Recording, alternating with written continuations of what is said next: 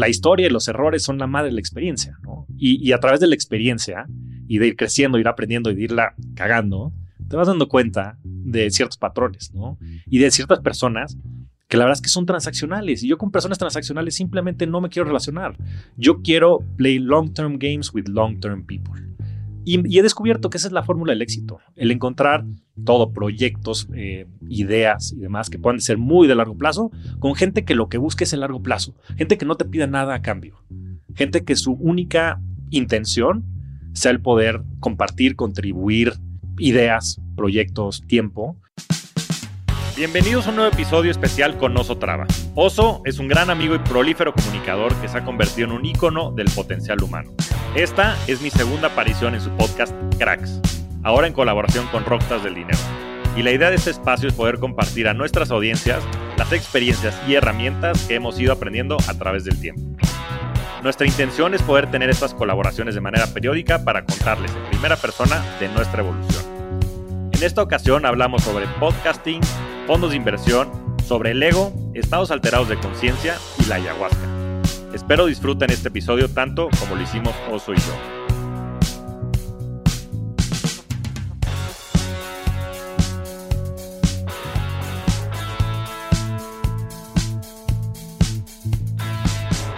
Querido Flaco, bienvenido de regreso. No, no es bienvenido de regreso a Cracks Podcast porque esto ya no sabemos qué es. Es una platiquita de Catch Up. De Catch Up Random Show. Es un gusto, querido oso. ¿Cómo le vamos a poner? ¿Update Show? Update Show. Pues ya este, veremos cómo, cómo sale publicado. Ya veremos qué sale. ¿Hace cuánto estuviste en Cracks? ¿Hace dos años? ¿Año y medio? Hace dos años, junio 2020. Junio 2020 estuviste en Cracks justo antes de, bueno, en ese episodio quedamos eh, que lanzabas tu newsletter y desde ese momento te has vuelto un rockstar del dinero, como tu podcast. Cuéntame un poquito, ¿qué, qué tanto ha pasado eh, en términos de construir tu marca personal? Cambiaste de chambas, vamos a hablar de muchísimas cosas, pero cuéntame un poquito, ¿cómo has vivido este proceso de dejar de ser un, vamos a llamarle un godín, donde estabas en GBM, a ser ahora una persona, un comunicador? Sí, sí. Los estereotipos, pero sí, tienes toda la razón. La verdad es que creo que ha sido un cambio bien, bien importante en mi vida. Sobre todo el poder generar este contenido y poderlo platicar con la gente allá afuera, he descubierto una pasión y te quiero agradecer, querido Oso, porque fuiste el que me empujaste a que todo esto se materializara y se formara. En el podcast, pues ya hay este, un par de, de, miles de personas que me escuchan todas las semanas.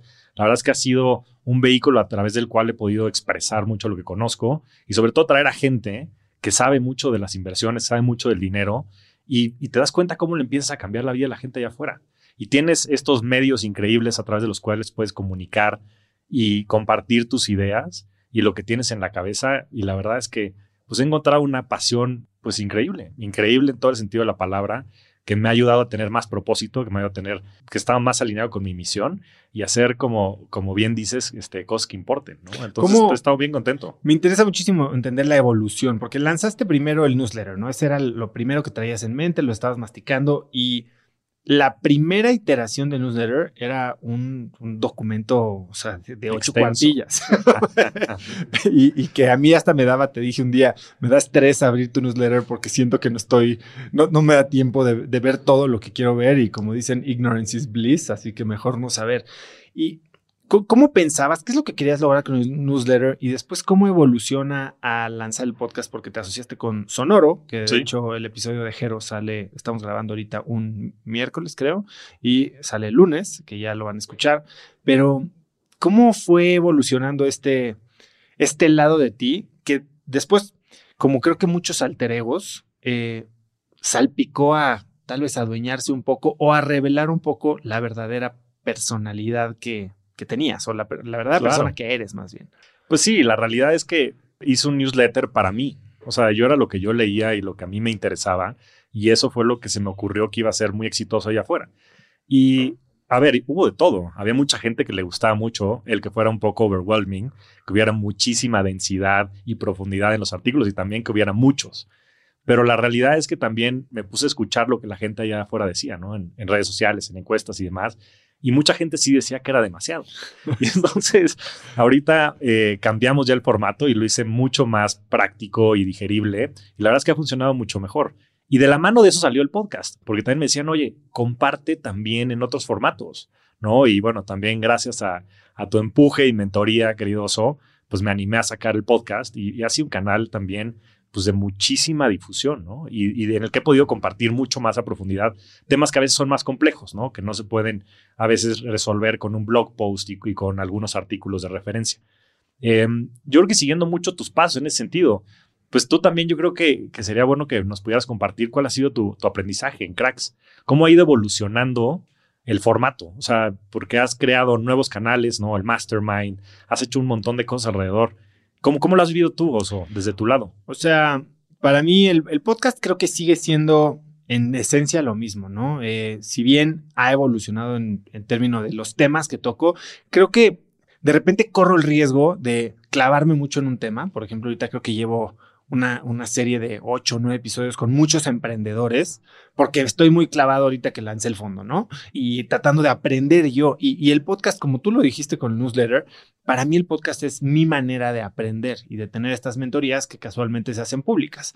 Dicho esto, pues creo que tengo que tener un poquito de ya conciencia de no darle gusto a la audiencia, porque esto no va a ser un lugar de, de darle gusto ni de perseguir tendencias ni mucho de ese tipo de cosas por, por likes. Creo que sí tener consciente que la diversidad es algo que hace rico al episodio, ¿no? Al, podcast. Entonces, como he evolucionado en términos de la, de la estructura del podcast, sigue siendo un podcast semanal de entrevistas de hora y media a dos horas. Antes algunos se pasaban un poquito, sigue siendo así. Pero creo que la calidad de la gente, por ejemplo, siempre ha sido altísima. Ahora probablemente me enfoco mucho en, sobre todo en temas profesionales, en personas una trayectoria mucho más desarrollada que, o digamos, mucho más avanzada en la etapa del negocio que tienen que startups, como muchos otros podcasts se han especializado, ¿no? Startups, personas que están apenas arrancando un proyecto, la fase temprana de, un, de una empresa. Yo como que me he estado tratando de enfocar en personas que a veces ni siquiera ya considerábamos como de la nueva guardia, ¿no? Y, de las cuales hay muchísimas cosas que aprender. Eh, empresarios, ahora sí que ya consumados, ¿no? O emprendedores, pero que ya tienen sus 10 añitos en el mercado. Y esa parte creo que sigue siendo el core de lo que se ha convertido en todo un ecosistema de, pues de aprendizaje. De ahí sale Cracks Educación, que Cracks Educación pues tiene esta parte de cursos en línea, tenemos programas 4x4, que es para emprendedores y empresarios, que acabamos de lanzar. Tenemos Crack del Tiempo, que es un programa de diseño de vida y productividad. Tenemos Limitless, que es una mentoría mensual con eh, Migo sobre negocios y con eh, Marina Armendares, que también conoces, que es una gran coach. Entonces metemos la parte de mentalidad también. Y después está el Mastermind, ¿no? Que es como la joya de la corona y Cracks Mastermind es esta comunidad que también lancé medio, pues a ver qué pasaba. Y hubo una bola de locos que confiaron en mí lo suficiente para unirse y, pagar una membresía. Y bueno, nos reunimos cada mes y se, tenemos estos eventos, hemos tenido viajes, hemos subido el Nevado de Toluca, que me costó sangre. Según yo iba, según yo iba a subir la semana siguiente el, el lista y me rajé. dije, después de esta, no, tengo que pensarlo muy bien. Eh, pero ha estado increíble, ¿no? Porque hoy ya somos prácticamente 90 miembros. Eh, nos reunimos una vez al mes, hacemos estos viajes, tenemos talleres, experiencias. Los puse a caminar en fuego, eh, nos fuimos al Valle de Guadalupe, tenemos conferencistas, eh, dinámicas de integración. Se han generado negocios millonarios, multimillonarios ahí adentro. Y además, se generan estas células de entre 6 y 8 personas que son los consejos de cracks y en los que bajo una metodología que nosotros primero los guiamos y después les los, eh, digamos, les enseñamos a autogestionar, eh, pues pueden resolver estos miembros en una confidencialidad total y con una vulnerabilidad que no ves o no te permites en muchos lugares los temas más importantes, tanto del negocio, de la persona o de la familia, ¿no?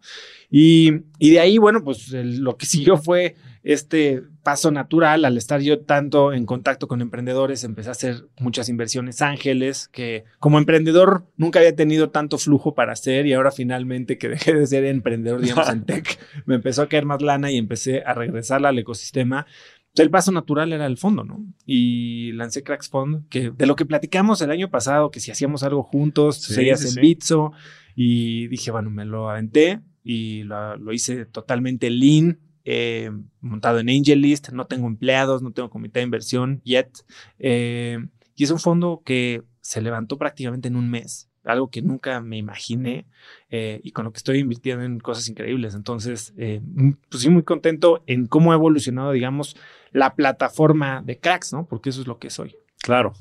Yo creo que hace mucho sentido porque al final del día es eso, ¿no? O sea, es exponer a estos cracks a través de los cuales cuentan historias que inspiran a la gente allá afuera, pero que también del otro lado generan muchísimas conexiones, ¿no? Te platicaba ahorita antes de, entrar al podcast que mis amigos con los que me voy mañana a Puerto Escondido me hablaron, me dijeron, oye, escuché tu capítulo de Cracks con Oso y te queremos invitar a nuestro consejo de, inversión, ¿no? Que son Juan Moctezuma y Vicente Esteves, que les mando un fuerte, fuerte abrazo, son, escuchan muchísimo el podcast y de ahí salió una relación profesional, ¿no? Que, yo entré como consejero a su consejo de administración.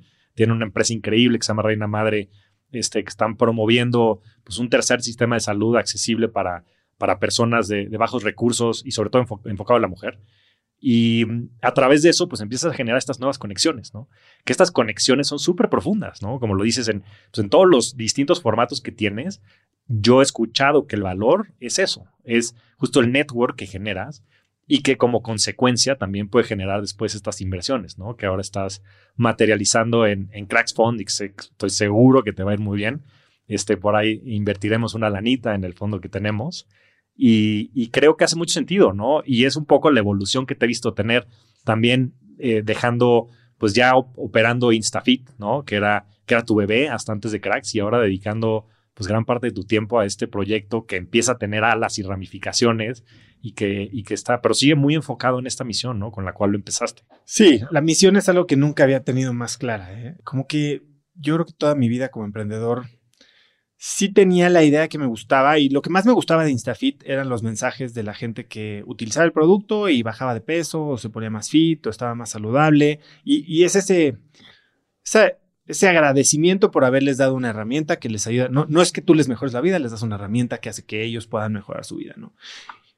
Pero con cracks lo veo mucho más, ¿no? Y yo, como cuando empecé el podcast decía, nunca he visto, al menos yo, operando un proyecto con más tracción y más retroalimentación positiva que el podcast. Digo, no estás vendiendo nada, estás regalando contenido, pero que está tocando una fibra bien sensible y, la gente lo está valorando, pero no solo lo valora como, ah, está, está cool, está divertido, me entretengo, está tomando los los aprendizajes, así como estoy seguro que del tuyo ha habido gente que ha hecho mucha lana, eh, para verdaderamente hacer cambios en su vida increíbles. Y eso, pues ciertamente se siente padrísimo y te hace ver que disfrutas esto y que disfrutas tener el impacto y disfrutas tener eh, pues, este, este, esta escalabilidad de cómo quieres tú manejar tu vida, pero en una comunidad súper grande ahí el tema y lo que platicábamos ahorita, y, me gustaría que me contaras tú cómo lo ves, ¿no? Porque tienes este cierto reconocimiento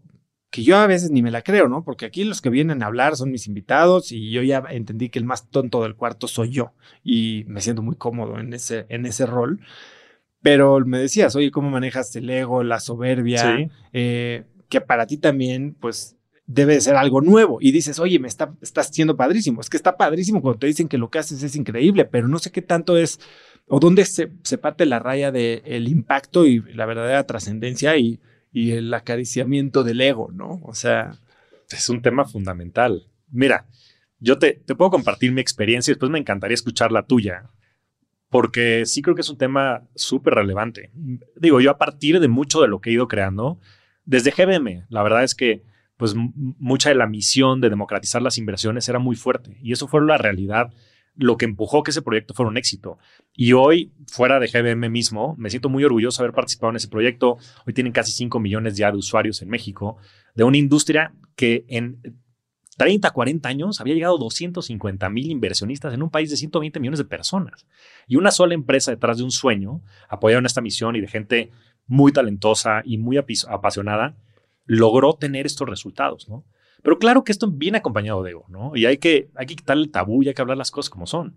Porque el éxito, y sobre todo muchas veces el éxito económico y el éxito profesional, viene acompañado de ego, ¿no? Entonces la gente te empieza a reconocer más, la gente te empieza a buscar, muchas veces por las razones correctas y muchas veces por las razones incorrectas. Hay muchísima gente transaccional que se acerca contigo para colgarse del árbol, ¿no? Y la verdad es que pues es difícil, ¿no? Y te puedo confesar que yo hay un par de veces en mi vida que me he subido al tabique y me he mareado. Y he estado en lugares que han sido muy destructivos para mí. cuéntame alguna que te acuerdes particularmente. Pues mira, la verdad es que me ha pasado varias veces, ¿no? Eh, en GBM me hicieron director general de una de las empresas públicas del grupo, ¿no? de la holding, de la operadora de fondos en su momento. Y entré a los 30 años y pues yo iba a tener reuniones este, con los distintos comités de, de las operadoras de fondos y todos tenían 50, 60 años. Yo tenía 30.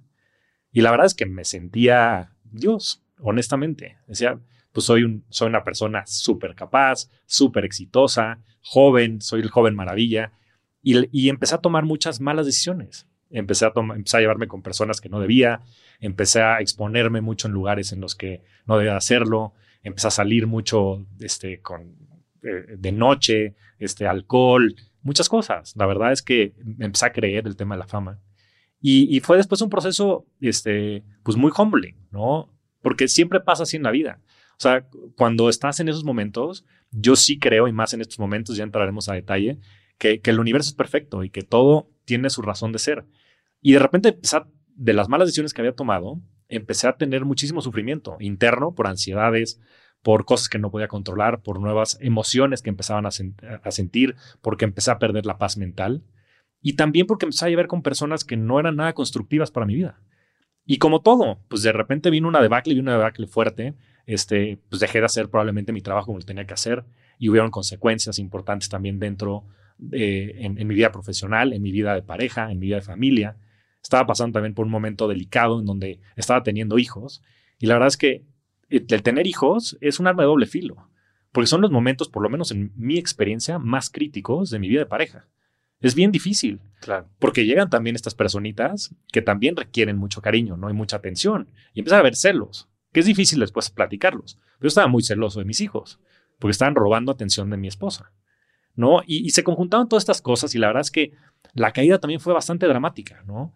Yo afortunadamente he trabajado mucho tiempo en temas de, de inteligencia emocional, de desarrollo personal. He tenido terapeutas desde que tengo 5 o 6 años, ¿no? Y los he tenido durante los últimos 30 años y, me ayudaron a salir, ¿no? Pero fue doloroso, fue doloroso en su momento. Y recientemente me volvió a pasar.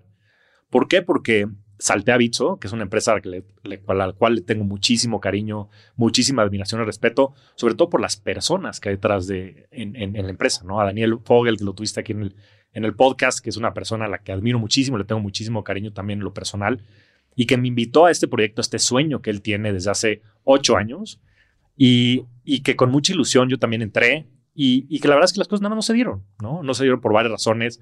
Como cuando empiezas a salir con una, con una chava, ¿no? Cuando estás más chavillo y dices, bueno, sí, el objetivo probablemente así en, el muy largo plazo sea que nos casemos y tengamos hijos, pero la verdad es que muchas veces no se materializa, ¿no? Y son por muchísimas razones que pueden este, suceder, pero, pero sin embargo también hay muchísimo eh, crecimiento detrás de esas relaciones, ¿no? Muchísimo aprendizaje que tuve, estoy eternamente agradecido con todos allá porque la verdad es que desde el principio me dedicaron su tiempo. Y el, y el tiempo es el activo más valioso que te puede dedicar la gente, ¿no? Y contra eso, pues no hay nada más que agradecer, ¿no? Y, y de la misma manera que construí mucha de mi identidad a través de este éxito profesional, pues también fue muy doloroso tener estas separaciones. Sí, eso es lo que, lo que quería preguntarte, porque de los 30 a los que tienes 37 ahorita, 37. Eh, llevas 17 años pues en una trayectoria ascendente, ah, con sus ajustes. De los 20 a, los 37, ¿no? De los 20 a los 37, perdón. Y este es el primer momento en el que te sientes o bueno, te encuentras Vulnerable. sin chamba. Sin chamba. Vamos a decirle así clarito, sin chamba, ¿no? Este, dejaste GBM para saltar a Bitso directo en un rol de muy high profile, o sea, te fuiste a ver al el presidente de, el Salvador, y estabas viviendo en Miami, bueno, sigues. ¿Cómo manejas este momento, no? O sea, y, y cómo evitas, que sé que lo, lo, has vivido, cómo evitas la tentación de ocuparte, ¿sabes? Porque da miedo no tener nada que hacer, no da miedo enfrentarte a ti mismo cuando todo lo que te validaba, toda esta identidad que habías construido desaparece. Lo platicaba ayer, justo fui a jugar golf con alguien que estuvo muy alto en la política, fue candidato a gobernador y cuando pierde la, elección se acaba su carrera. y entonces pierde todo lo que había construido en un periodo similar al tuyo, ¿no? O sea, amigos, eh, me decía, oye, me hablaba gente a decirme que quería ser mi amigo y les decía, háblame en seis años, cuando, cuando ya no esté aquí, ¿no? es, y una, eso es una señal, ¿no? O sea, e, esa es una señal también de que no estás priorizando las cosas como deberías, ¿no? Pero tienes toda la razón, o sea, la verdad es que fue un momento bien difícil. Y a ver, fue, fue, fue la verdad algo que era muy previsible. La verdad es que desde muy temprano en mi carrera en Bitso, me di cuenta que había muchas eh, diferencias en cuanto a la cultura, en cuanto a la manera en la que veíamos las cosas, en cuanto a la estrategia que estábamos siguiendo y una serie de, cuestiones. Daniel es una persona extremadamente brillante y, le aprendí un montón a él y, a todo el, el, equipo en Bitso, la verdad. Pero la verdad es que a veces las cosas nada más no se dan por distintos factores, ¿no? Entonces, pues nada de esto tampoco fue muy sorpresivo, ¿no? Sobre todo lo que fueron los últimos seis meses, pues había muchas diferencias en muchos temas, ¿no? Que eran fundamentales para que esto se pudiera dar. Ahora, pues la verdad es que a mí lo que más me preocupaba de todo esto era justo mi ego, ¿no? Era cómo voy a ser yo para poderme resignificar como ser humano ahora que no tengo un trabajo high profile en una industria tan sexy como lo era cripto, ¿no? Y la verdad es que fue bien complicado, ¿no? Por un lado, ¿no? Pero por el otro lado, la verdad es que fue muy significativa la respuesta que tuve la gente que, más quiero. O sea, ¿Qué es la que importa? ¿Qué es la que importa? Mi esposa, el, día que, le, comenté, oye, pues sabes que pues ya he estado platicando con Daniel un par de semanas y yo creo que pues esto no va a ningún lugar y creo que we need to part ways. Mi esposa lloró de felicidad.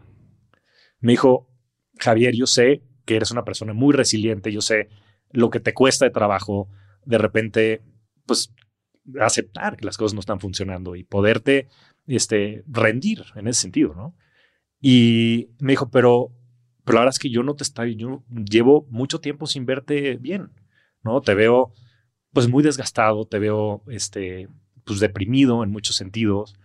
Y, y, la verdad es que me da mucho gusto el que puedas tú reconocer también que a veces las cosas no se dan y que no necesariamente es culpa tuya ni de Daniel ni de la gente de Bitso. Es simplemente que las cosas no van a funcionar porque piensan de manera distinta, porque las condiciones están dadas para que funcione de manera distinta y que eso también está bien. Yo soy una persona muy perfeccionista ¿no? y nunca me he permitido rendirme, siempre me paro.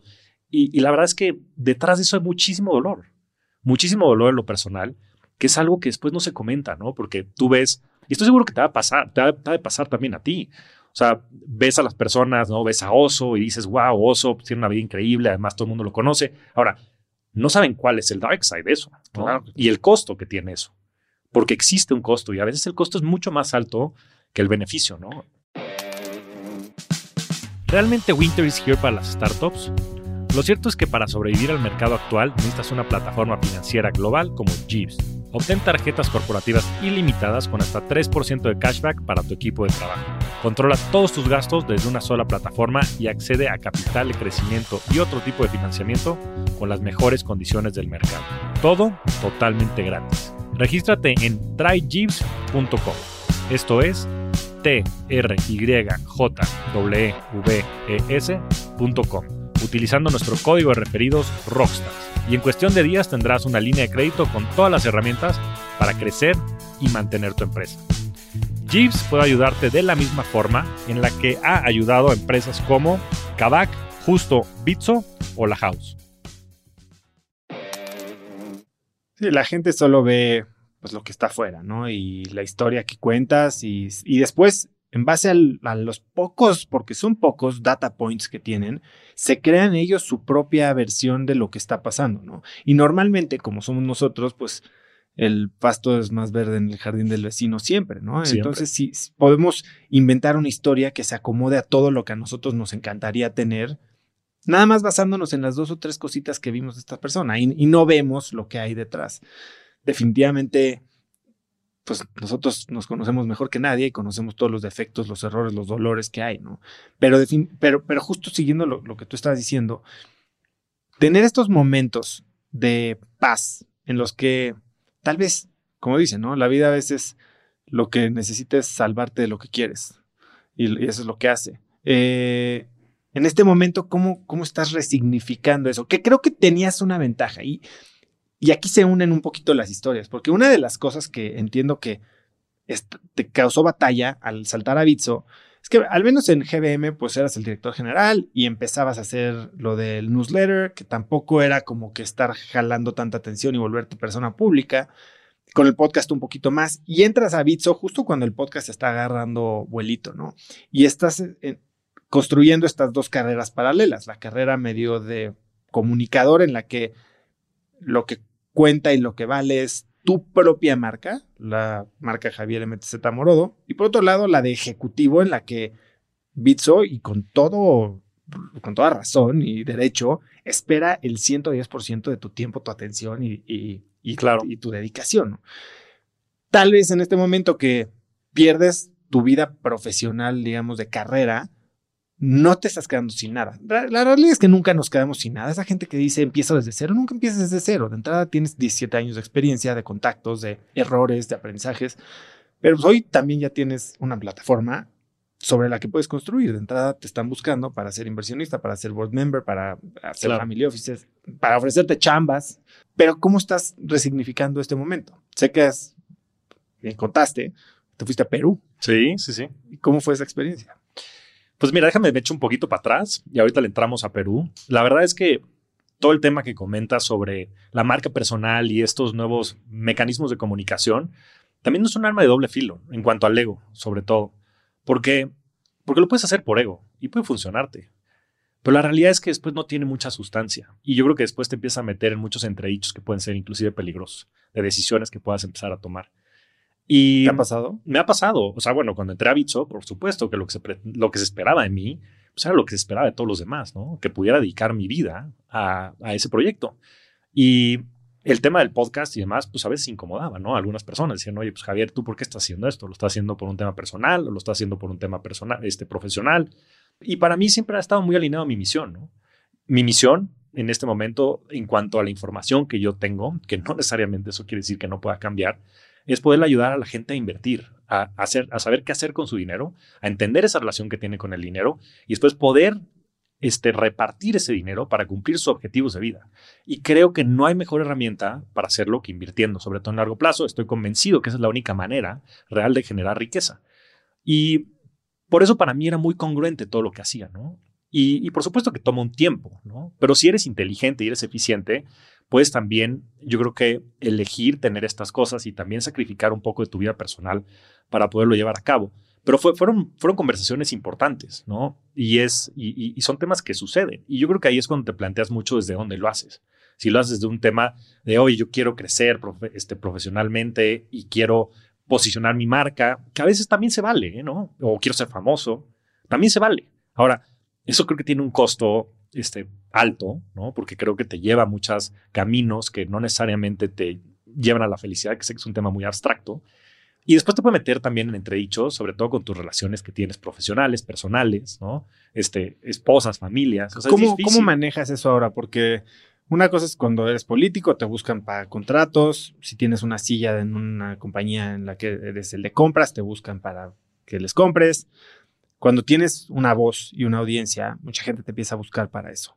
Sí. ¿Tú cómo lo has experimentado? ¿Cómo lo manejas? ¿Cómo distingues entre quien se acerca a ti por ti y quien se acerca a ti por un motivo diferente? Mira, te platico. El, o sea, lo, principal es, es, ser muy honesto con, lo, con qué estás haciendo y por qué, sobre todo por qué lo estás haciendo. Entonces, en muchas veces en Bitso, la verdad es que había una cultura muy transparente, muy abierta. Cuando gente se acercaba conmigo me decían, oye, yo creo que está mal visto que estés posteando y que estés diciendo y la gente ve que también tienes otras actividades, pues yo me volteaba y le decía, mira, la realidad es que yo lo estoy haciendo desde un sentido de educar, de poder contribuir. Y creo que está muy alineado con lo que queremos hacer en Bitso. Entonces yo no le veo ningún problema. Y además, pues lo hago en mi tiempo libre y pues sobre todo estando en posiciones ejecutivas, pues los resultados hablan por sí solos, ¿no? Claro. Y, creo que pues, es la manera de, atenderlo. Ahora, sucede, ¿no? Y es un tema importante. Y el tema de la gente que está cerca o no está cerca, pues al final del día también, pues en el podcast hay, hay de todo, ¿no? Hay, hay este, empresas que se promocionan y demás. Yo tengo el derecho de, o sea, de decidir quién se promociona y quién no.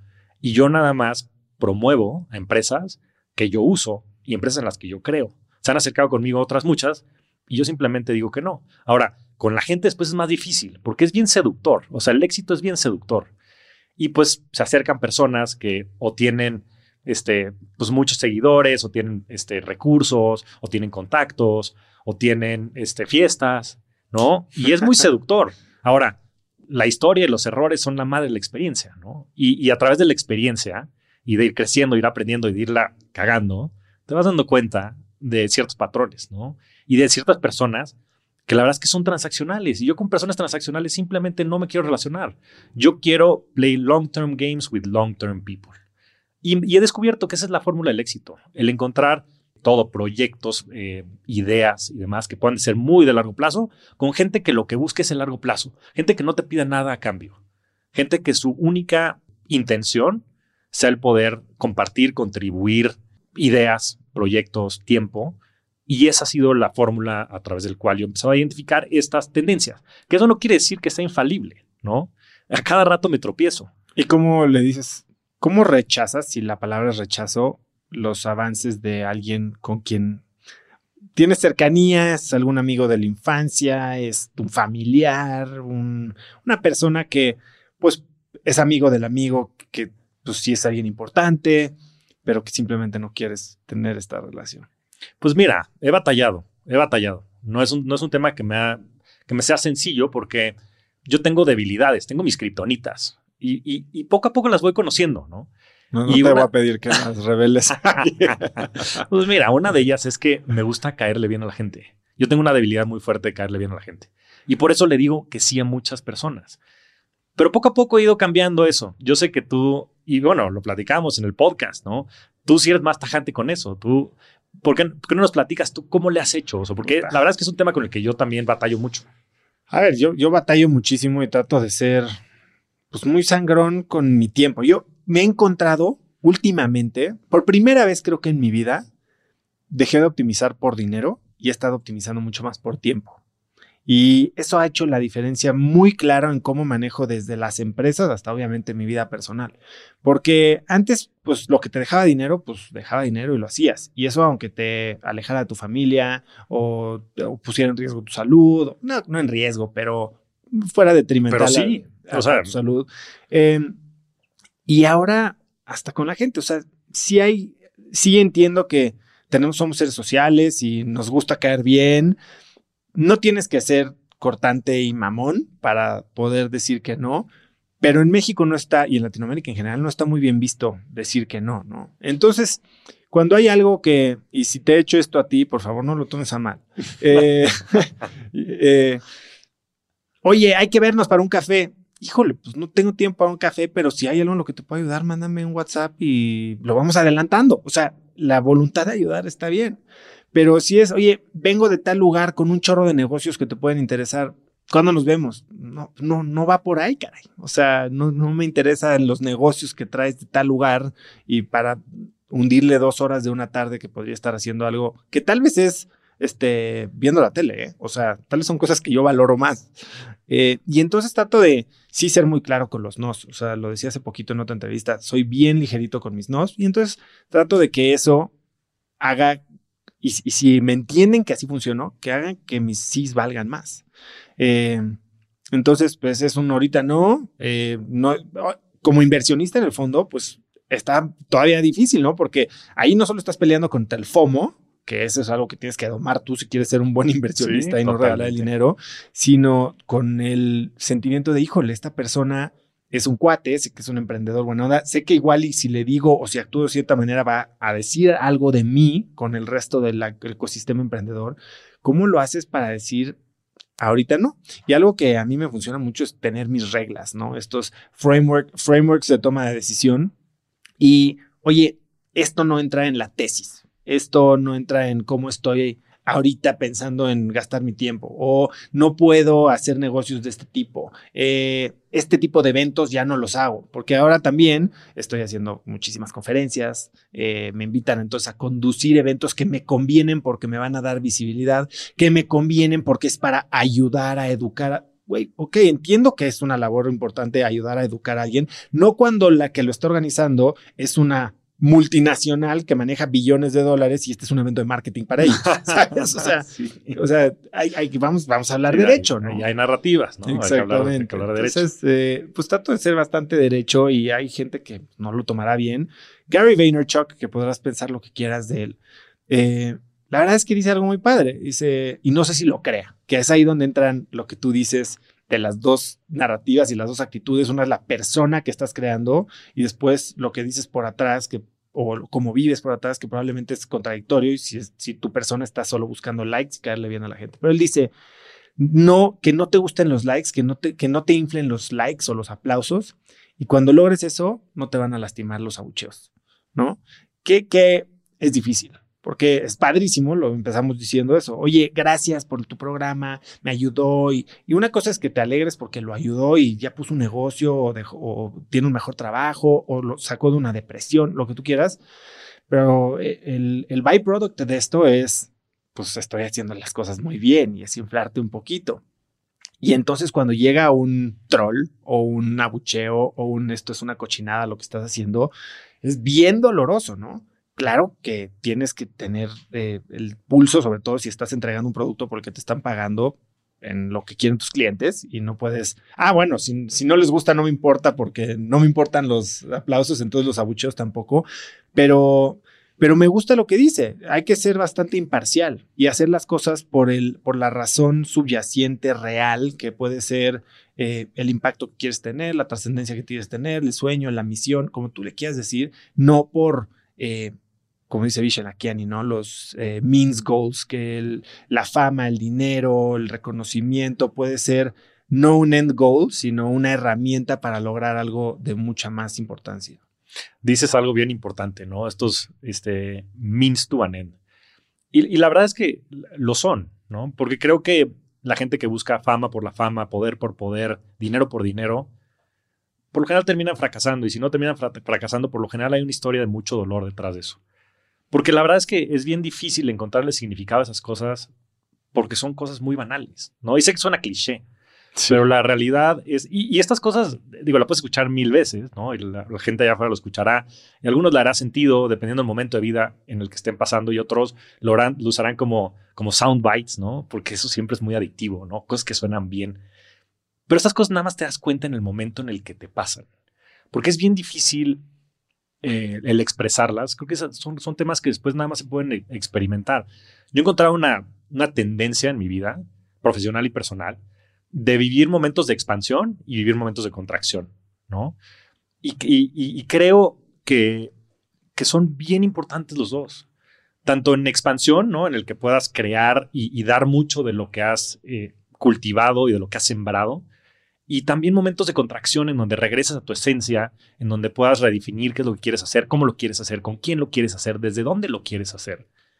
Y, a partir de esos momentos de mucha introspección y de, mucha contracción, también generar una nueva ola que tenga una tendencia positiva en, un nuevo periodo de expansión. Y, creo, que es la creo que es lo que me está sucediendo en estos, en estos meses, regresando a, este tema eh, pues de, de, la coyuntura que estoy pasando personalmente porque, porque salgo de Bitso y, en automático, como decía, mi primera reacción es la ansiedad. Oye, ¿qué, ahora, qué me va a definir? Ahora ya no valgo, ya no importo, porque todo lo que he construido en estos 17 años ha caído, lo cual es totalmente falso, ¿no? Porque como dices, pues mi misión sigue ahí y mucho de lo que voy a seguir haciendo hacia adelante, estoy convencido de eso, ¿no? Yo, yo estoy convencido que ese es mi, mi Kigai, ¿no? Ese es, en el punto en el que todo se encuentra, ¿no? Lo que yo le puedo aportar al mundo, lo que el mundo busca de mí, lo que me apasiona. Eh, entonces lo voy a seguir haciendo. Ahora, en unos momentos bien difícil, ¿no? Y recibí una llamada de unos muy buenos amigos, este, gente que valoro muchísimo. Me dijeron, oye, flaco, vente a México, güey, vamos a cenar, vamos a platicar. Y estuve platicando con ellos. La verdad es que fue una plática muy, muy padre desde el punto de vista profesional y personal. Es gente que siempre ha estado para, para mí, ¿no? En las buenas y en las malas. Em, porque también siempre había dicho mucho que lo importante, ya sabes, es la aventura y el journey y pasarla bien. Y en estos momentos me he dado cuenta que también es las personas que están contigo en ese journey, ¿no? Las personas que están contigo en ese viaje. Estoy extremadamente conmovido y agradecido de muchísima gente que ha estado conmigo, Pablo, Luis, mi familia, gente cercana, mis mentores, GBM, eh, la misma gente de Bitso, Daniel, eh, Alan Casís, gente que has tenido aquí en el, en el programa y bueno, innumerables personas. Este, tú, Oso, o sea, te hablé a las no sé si dos semanas para platicarte de esto y te das cuenta que hay gente que sí está como en ese sentido en el largo plazo, ¿no? Pero, pero la ansiedad de ese momento, regresando al punto, es bien importante, ¿no? Porque eso te define, ¿no? Y porque yo lleva 17 años haciendo lo mismo todos los días, buscando cómo democratizar las inversiones, creando productos de inversión digitales, porque eso es lo que hacía en GBM y lo que hacía después en Bitso. Y me di cuenta que lo que necesitaba era también redefinirme hacia adentro. ¿Qué es lo que a Javier le importa? No al profesional, no esta identidad que he formado en redes sociales y a través del podcast, sino qué es lo que Javier siente, qué es lo que Javier quiere, cómo va a resignificar todo, todo esto que le está pasando para no nada más seguir en su camino profesional, sino expandirse a todos los aspectos de su vida, ¿no? En, temas personales, temas de familia, en temas espirituales, en, cómo me siento yo. Porque lleva muchos meses sintiéndome muy presionado, muy estresado, eh, muy frustrado. Y la verdad es que pues han sido meses bien importantes, ¿no? Ahora ya voy a cumplir tres meses sabáticos. Este, Pablo Sánchez, a quien tuviste por acá. Toda la vida. Toda la vida. O sea, me dijo, o sea, en el momento en el que le dije, oye, es que me voy a, me a México, me dijo, cabrón, ¿qué estás haciendo, güey? O sea, llevas sin chamba un día, un día. Le dije, pues sí, pero es que es una oportunidad. Y no me dijo, a ver, tranquilo, güey. O sea, whatever's meant to be, will be. O sea, no, no, no te adelantes. O sea, también, o sea, observa estos procesos valóralos, vívelos. También está bien no, no tener esta identidad y, poderla resignificar. Y, van a venir temas de muchísimo crecimiento detrás de, estos momentos, ¿no? Entonces fue bien importante el apoyo que tuve de toda la gente para poder bajarle la ansiedad, ya sabes, salirte del rat race. O sea, todos estamos aquí, ya sabes, quién va a tener más este, de todo, ¿no? Es más reach, más seguidores, más dinero, más estatus. ¿Y, qué pasa dentro de las personas? O sea, ¿cómo te estás sintiendo? ¿No? Cosas tan simples y tan sencillas como eso. Y, y, sobre todo la ansiedad y la tentación de decir, no, es que pues yo no valgo, ¿no? Y es, y es en mi experiencia algo que es totalmente falso. Pero al mismo tiempo, como que sí hay vacíos que tratamos de llenar, ¿no? Te volcaste, a ver, dejas de chambear 10 o 12 horas al día y ahora resulta que vas a ser un Ironman, güey. o sea, sí hay, es como los adictos que cambian de una adicción a drogas o alcohol por la bici, ¿no? O sea, es cambiar un estímulo por otro. No, ¿Qué se necesita para estar verdaderamente en paz, güey? Pues mira, o sea, claro que tienes mucha razón detrás de lo que dices. Por supuesto que nos volvemos adictos a estas cosas, ¿no? Y, y, y, a, y, a, a sentirnos valiosos, o sea, en este mundo, ¿no? Y para este mundo. Y, y pues claramente pues hay como espacios que se dejan vacíos y como dices, pues se, intentan cubrir. Ahora, la realidad es que yo el año pasado tenía, bueno, llevo cinco o seis años haciendo eh, hábitos o creando hábitos o, nuevas, pues sí, herramientas que me permitan a mí desarrollarme más como ser humano.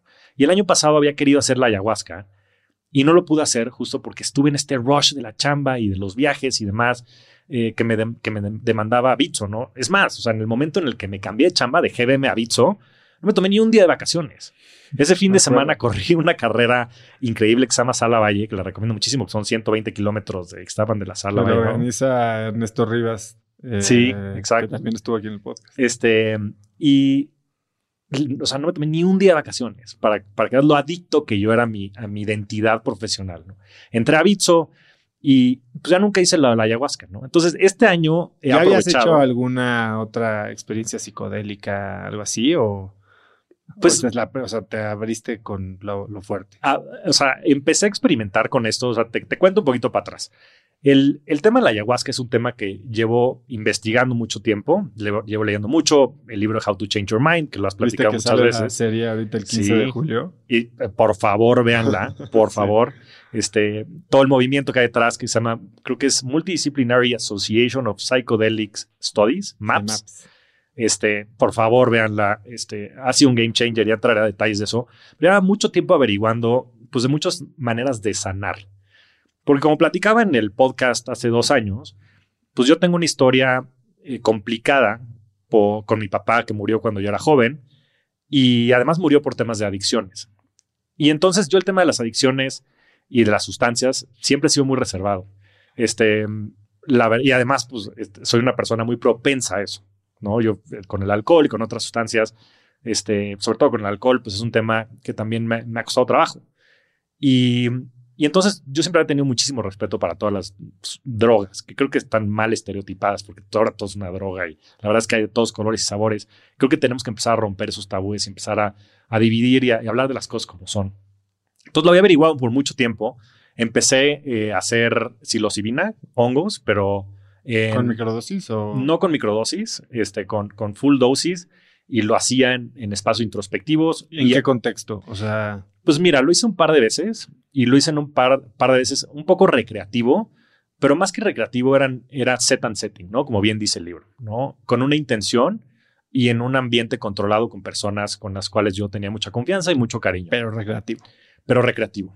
Esa fue la primera ¿Y vez en que qué lo hice. forma consumías estos? ¿Eran los hongos, eran gotas o eran chocolates? ¿O qué hacías? Eh, en, en, esa ocasión fueron chocolates y, y, y lo hice en un, en un, ambiente muy controlado, en, en, un, en un, lugar increíble, este, con, con, gente muy cercana y con una intención que era conectar con todas las personas que estábamos en ese, en, en ese lugar. Y la verdad es que fue una experiencia muy, muy padre, ¿no? Una experiencia que como la intención lo, lo predijo, un poco lo guió, era de, de, generar mucha conexión y mucho amor en ese contexto. ¿Y sabes qué dosis tomaste? Pues digamos que había como un parámetros dependiendo del tipo de experiencia que querías tener. Y entonces, este, pues en función de eso, cada quien tomaba lo que este, le hacía sentido y lo hicimos un poco pues al tanteo. Paula, ¿Y paulatino o qué? Sí, paulatino. Empezamos con poquito y dependiendo cada, cómo cada quien se iba sintiendo, este, tomaron, tomaron más, algunos. Y, y, te puedo decir que mi experiencia ahí fue pues un, un, un enaltecimiento de los sentidos, ¿no? La manera en la que veías, yo veía todas las cosas en alta definición, escuchabas, sentías, percibías, eh, cambia mucho, ¿no? Y, y, la verdad es que fue una experiencia muy, muy buena, lo cual me dio pie a hacer nuevas experiencias, ¿no? La, la siguiente vez que lo probé fue ya en un ambiente controlado, pero guiado por, por una profesional y introspectivo totalmente. ¿Fue aquí en México? Fue en México, sí, pero no en la Ciudad de México, fue en una playa en, México. Y, y, la verdad es que también el setting ayudó mucho, porque creo que el contacto con la naturaleza es algo que, pues, que cada vez hemos perdido más como humanidad y que en estos momentos un poco de estados alterados de conciencia, místicos, si le quieres llamar, es, es, son temas en donde te das cuenta que existen otras sensibilidades y otras conexiones que, que simplemente no, no tenemos percibidas, ¿no? Y, empiezas a entender otras cosas desde otros aspectos que también te permiten, pues no nada más viajar hacia adentro de ti y poder redescubrir, resignificar muchos temas, sino también hacia afuera, el poder experimentar otros, otros sentidos, otros eh, este, sentimientos. Hay, hay, una, hay un tema que se, se dice en, en, inglés, eh, que es el, el, que empieza a percibir los sentidos desde otros sentidos.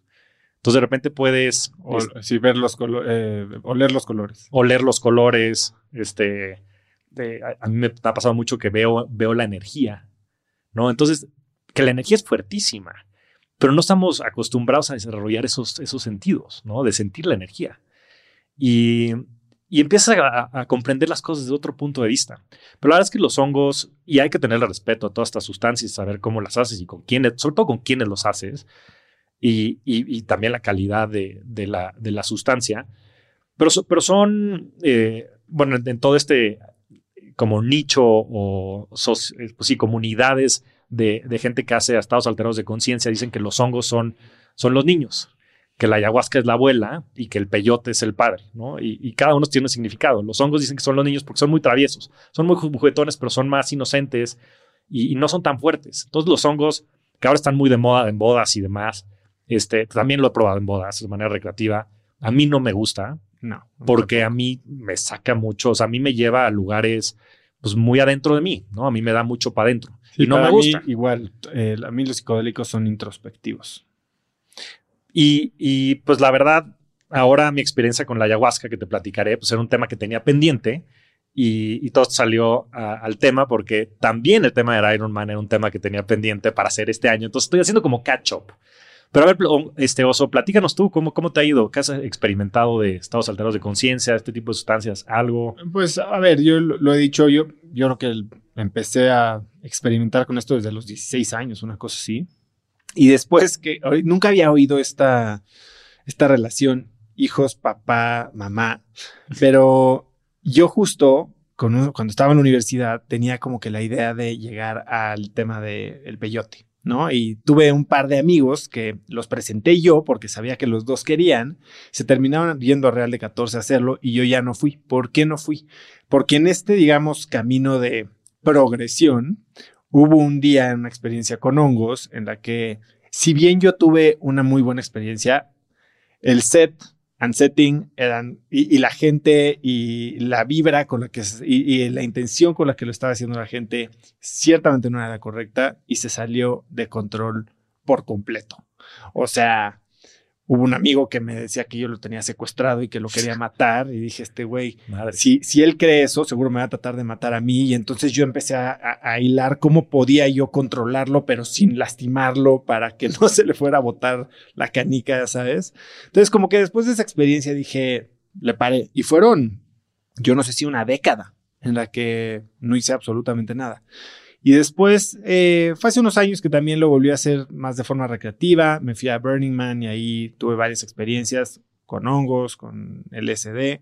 Em, en, un, en un setting bastante no voy a decir intrigante, pero interesante, ¿no? Eh, esta experiencia de llegar al, al, templo, que no sé si ha sido a Burning Man, pero hay un templo en el que la gente pone notitas recordando a, seres queridos o pidiendo perdón. O, es un, es un, no me acuerdo cómo le dicen, es el templo de, ahorita no tengo el nombre, pero todos los años construyen un templo diferente. Así como Burning Man cambia todos los años, la estructura es igual, pero todo el arte, toda la experiencia es diferente. Y al final de la semana, justo el sábado queman al hombre y el domingo en la noche, ya que se fue mucha gente, queman el templo. Eh, y con la quemada del templo se van todas estas notitas, que son notas, pues, si las lees, muy, muy tristes. Y yo fui eh, con la intención de llorar, porque yo llevaba 12 años sin llorar. Eh, esto fue en 2018. Y fui y comimos hongos, una dosis bastante alta, arriba de tres y medio, cuatro, si no es que un poquito más de gramos de la planta, o sea, los hongos, el, hongo. el hongo seco. Y al grado que de repente hubo un momento que dije, esto se me va a salir de control. Y lo pude, lo pude manejar bastante bien, pero por más que estuve ahí y que fue una experiencia muy intensa, muy profunda, no logré conectar con, con el llanto. No, no lo logré. Yo dije, bueno, quiero ir ahí a contagiarme porque hay gente llorando muy profundamente. Total que eh, regresé, no pasó nada y después tuve una experiencia ya más terapéutica, que ha sido que la más, más intensa de mi vida, con LSD, con Paola Ambrosi, que estuvo aquí en el, en el podcast. Y es una experiencia guiada de nueve horas en la que éramos cinco personas que estábamos, vamos a decir, teniendo la experiencia y había otras siete, ocho personas cuidándonos y generando una experiencia, tocando, cantando, eh, abrazándote, pero para todo esto, tú con tu dosis tienes eh, nueve horas de ojos vendados acostado en el piso. O sea, todo es hacia adentro. Y nunca había yo hecho esto. Todas mis experiencias habían sido hacia afuera, habían sido eh, con muchos estímulos, sobre todo visuales. Tú sabes que creo que es el 90% del cerebro que está ocupado y su sinapsis en procesar estímulo visual. Cuando le quitas eso, pasa todo lo que tú dices, ¿no? De oler colores y sentir sonidos y... Eh, y fue, pero para, en preparación para esta experiencia, había que tener tres sesiones como de, de plática, de terapia, de fijar la intención. Y yo venía con una idea pues, todavía medio perdida, ¿no? Yo eh, era un momento en el que también me sentía medio no realizado. Creía que mi objetivo en ese momento era eh, sanar mis finanzas, sanar mi relación con la lana, hacer... Quería pedirles a, estas sustancias que me... El billete. Eh, enséñame a hacer lana. Yo decía, a ver si aquí no lo he logrado tan bien, vamos a ver si alguien del más allá me, me da el secreto, ¿no? El tip. Y total que en el momento en el que te vas a sentar ya vas a tomar tu dosis, todos los cinco, uno cada uno a su vez, pasaba y decía su intención. Y me sentí con una pena de decir que por eso estaba ahí. No lo pude hacer. O sea, no sé si me dio pena con ellos o me dio pena conmigo de, de sentir que le daba tanta importancia a algo que pues no la tenía. Y en ese momento, lo primero que escupí, o sea, en plena desesperación, después de semanas de preparación, cambié el plan. Cambié el plan. Y cuando una de las lecciones que he tenido yo antes, de, sobre todo cuando, y esa es otra historia, cuando participé en Fear Factor, que cambié el plan y fui el primero en perder y hice el ridículo. Y dije, nunca más cambies el plan. Esta vez cambié el plan. Y cambié el plan y dije, conectar con mis sentimientos. Y todo el viaje, todas las nueve horas, fueron pues, pues, pensamientos, visiones, alucinaciones de, de, personas que se me acercaban y yo con, con mi mano las empujaba, ¿no? Y como que yo entendía que esa inhabilidad de conectar me estaba haciendo no tener relaciones con personas que me podían ayudar mucho, ¿no? Y me reí, lloré, grité, este, sufrí, sentí amor, sentí cariño, paz, gratitud, sentimientos que llevaba yo años sin verdaderamente entender. reprimiendo, ¿no? Pues no sé si reprimiendo o los tenía olvidados.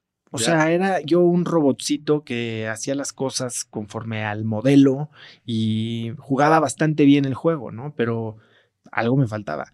Y, y cuando logré sentir, me di cuenta que no podía llorar porque no sabía qué es lo que se sentía. Y estaba alejando gente porque, ¿qué es la empatía? Pues la empatía es no ponerte en los zapatos del otro, es es, ¿Cómo te puedes poner en los zapatos del otro si no puedes en realidad? Imagínate que te digo, has ido a, a ver, ¿qué ciudad? Has ido a, has ido a Río.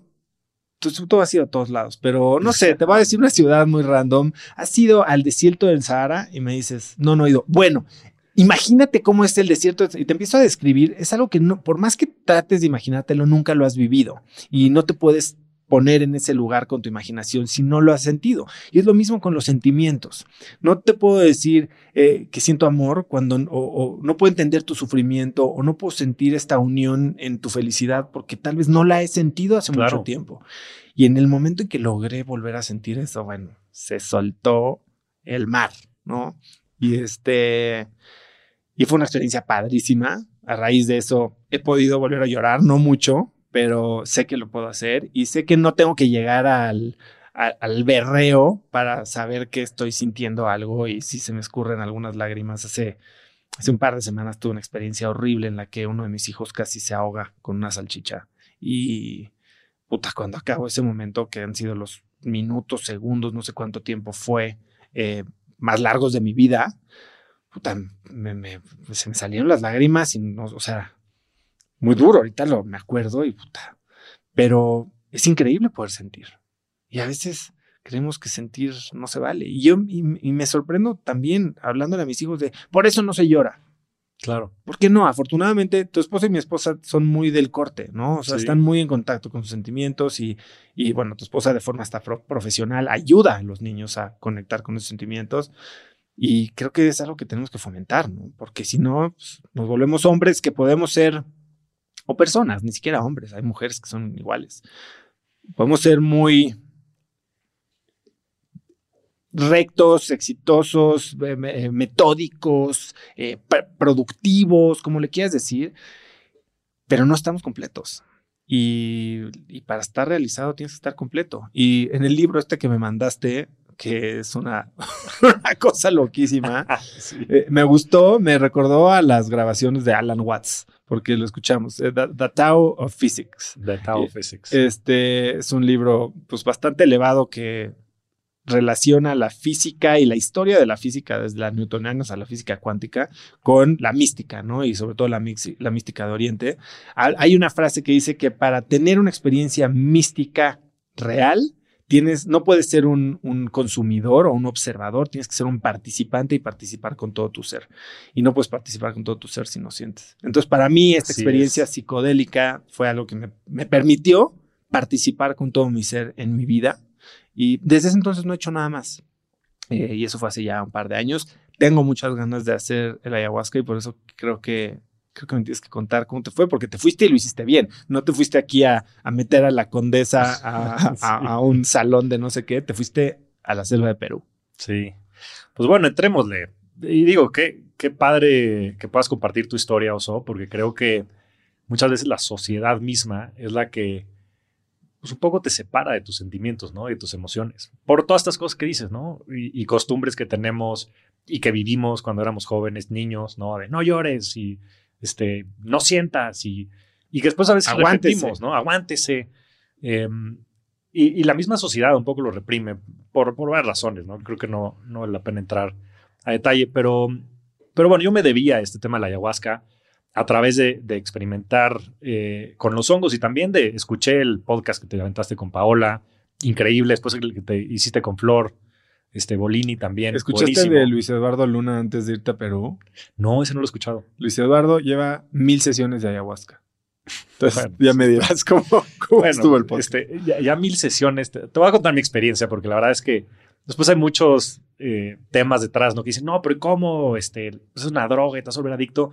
Bueno, la, gente que es adicta a la ayahuasca, pues yo creo que tiene como un sentido de masoquismo, porque no es una experiencia este, muy agradable. Me la purga.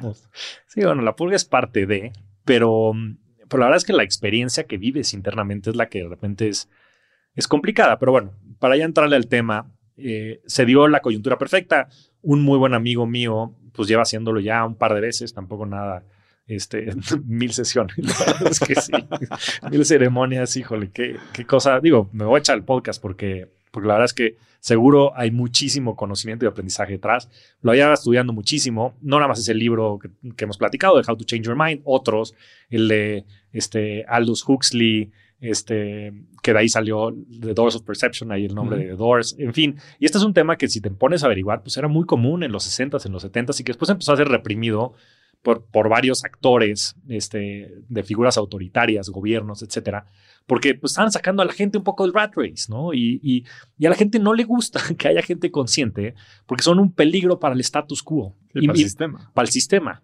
Y, a ver, yo soy capitalista y yo no soy anarquista, ni mucho menos, pero también he encontrado dentro de este viaje pues mucho un aspecto espiritual muy importante, ¿no? De, de la importancia de la conciencia, ¿no? Sin entrar a temas como esotéricos, sino simplemente de, conocerte más a ti mismo, de poder estar más en paz contigo mismo y poder resignificarlo hacia una vida con más propósito, pero también con más felicidad, ¿no? Entonces, mi amigo me recomendó a, unas personas y, todo lo que cuente lo va a mantener este, anónimo porque son temas delicados. Y empiezo con un super disclaimer que estos son temas muy delicados, ¿no? Sobre todo la gente que tenga eh, antecedentes neurológicos, enfermedades mentales, este, depresiones, eh, consulten a sus doctores, ¿no? No es un tema este, que se debe tomar a la ligera, hay que hacer una buena investigación y parte de eso es, científica, gente con esquizofrenia o, temas o, backgrounds de, problemas de esquizofrenia. Hay, este, en fin, hay que tener cuidado, ¿no? Me recomendaban a, unas personas que estuve consultando con muchas personas que conocía que, que, lo hacen de manera profesional.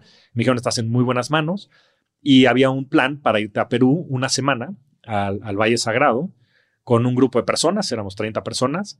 Y 30. Éramos 30 personas. De aquí de México todas. No todos de México, había personas, la gran mayoría no mexicanos, pero había un italiano, había muchas personas de Estados Unidos, otro grupo de, de las Islas Caimán, este, eh, en fin, este, un, grupo interesante y, y, muy diverso. ¿no? ¿Es como un tour?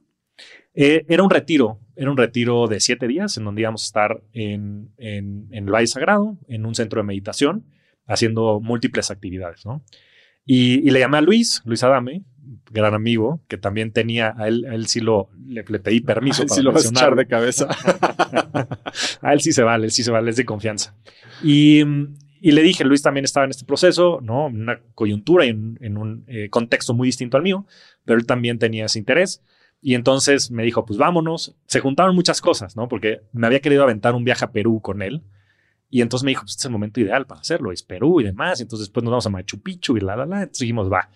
Este, y llegamos al, al, retiro eh, y encontramos a 28 personas, ¿no? Y, y desde ahí un poco empezó todo el proceso porque la verdad es que las ceremonias fueron parte de, pero no fueron todo, ¿no?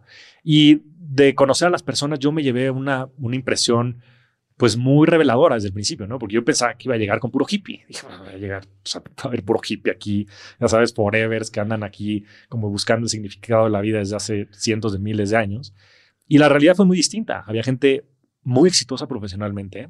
Había mucha gente que se dedicaba, por ejemplo, al tema de psicología, a este, todos psicoterapeutas, psiquiatras, este, gente profesional que venía a aprender nuevas técnicas para poder este, ayudar a sus pacientes. Y desde ahí me empezó a cambiar el chip, porque te empiezas a dar cuenta que estos temas son herramientas, son herramientas para, son means to an end. O sea, al final del día, como dices, los mismos frameworks que, que, este, que platicas en los distintos formatos que tienes del podcast y educación y demás, para ser exitoso en la vida profesional y en la vida personal, existen también para curar, ¿no? Internamente, procesos de desarrollo personal, también espirituales, etcétera. Y me pasó un poco lo mismo que a ti, honestamente. Cuando todo el mundo empezó a contar su intención, había historias de muchísimo dolor, ¿no? Gente que tenía este, su pareja cáncer terminal, le quedan un par de semanas de vida. Eh, y se decidió ir una semana a meter ayahuasca. No, a ver, es que es bien importante cómo la, la pareja pueda acompañar en esos momentos y después también poder salir de esos momentos de tanto dolor. Este, gente que había perdido un ser querido, este, muy buen cuate, había encontrado, bueno, había tenido que ir a recoger a su hermano muerto de un par de años más grande que él de alcoholismo.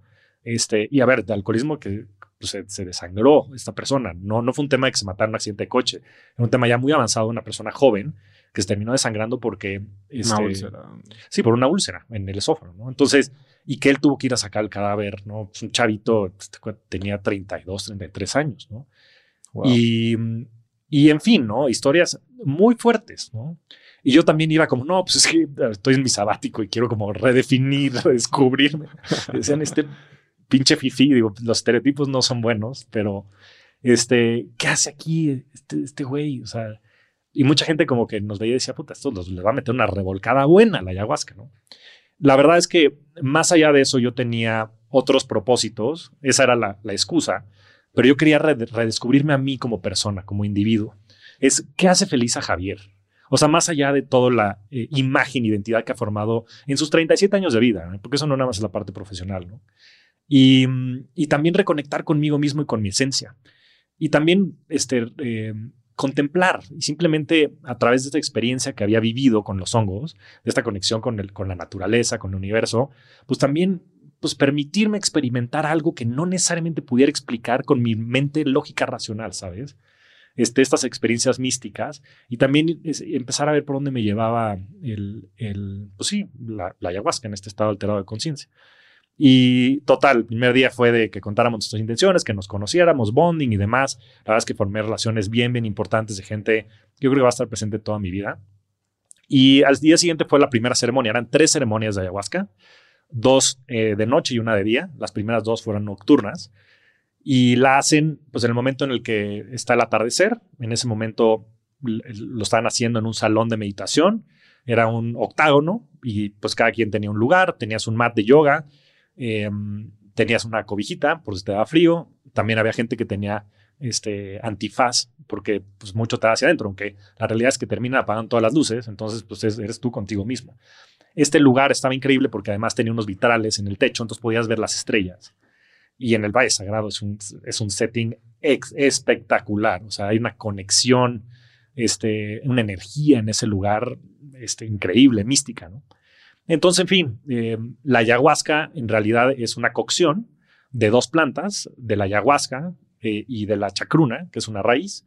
Y esto eh, pues te digo, te cuenta, te puedo contar la historia desde el punto de vista como racional de lo que sucede en tu mente y también desde el punto de vista como místico de lo que, pues en teoría sucede dentro de toda esta mística. Pues es, digo, la, ayahuasca es una, es una planta de, de, América, de Sudamérica que está en el Amazonas, pero que muchos de los chamanes y que la gente, pues lo que creen es que se abren portales, ¿no? Que se abren portales y que accedes a otros, a, seres, a individuos, energías que están en otros planos y en otras dimensiones, ¿no? Entonces, eso es del lado como místico, que la verdad es que no lo entiendo, que yo lo rechazaba, porque pues yo siempre he sido una persona muy racional y como que eso nunca me ha este, hecho mucho sentido desde el punto de vista racional, pero que después de esta experiencia, por lo menos digo que existe una posibilidad de que haya algo. No sé si la probabilidad sea alta o baja, pero la verdad es que mi, mi experiencia sí fue muy mística. en el sentido de, de, de experimentar cosas que no te puedo ni expresar, porque, pues porque no tienen forma y no, no están contenidas dentro del lenguaje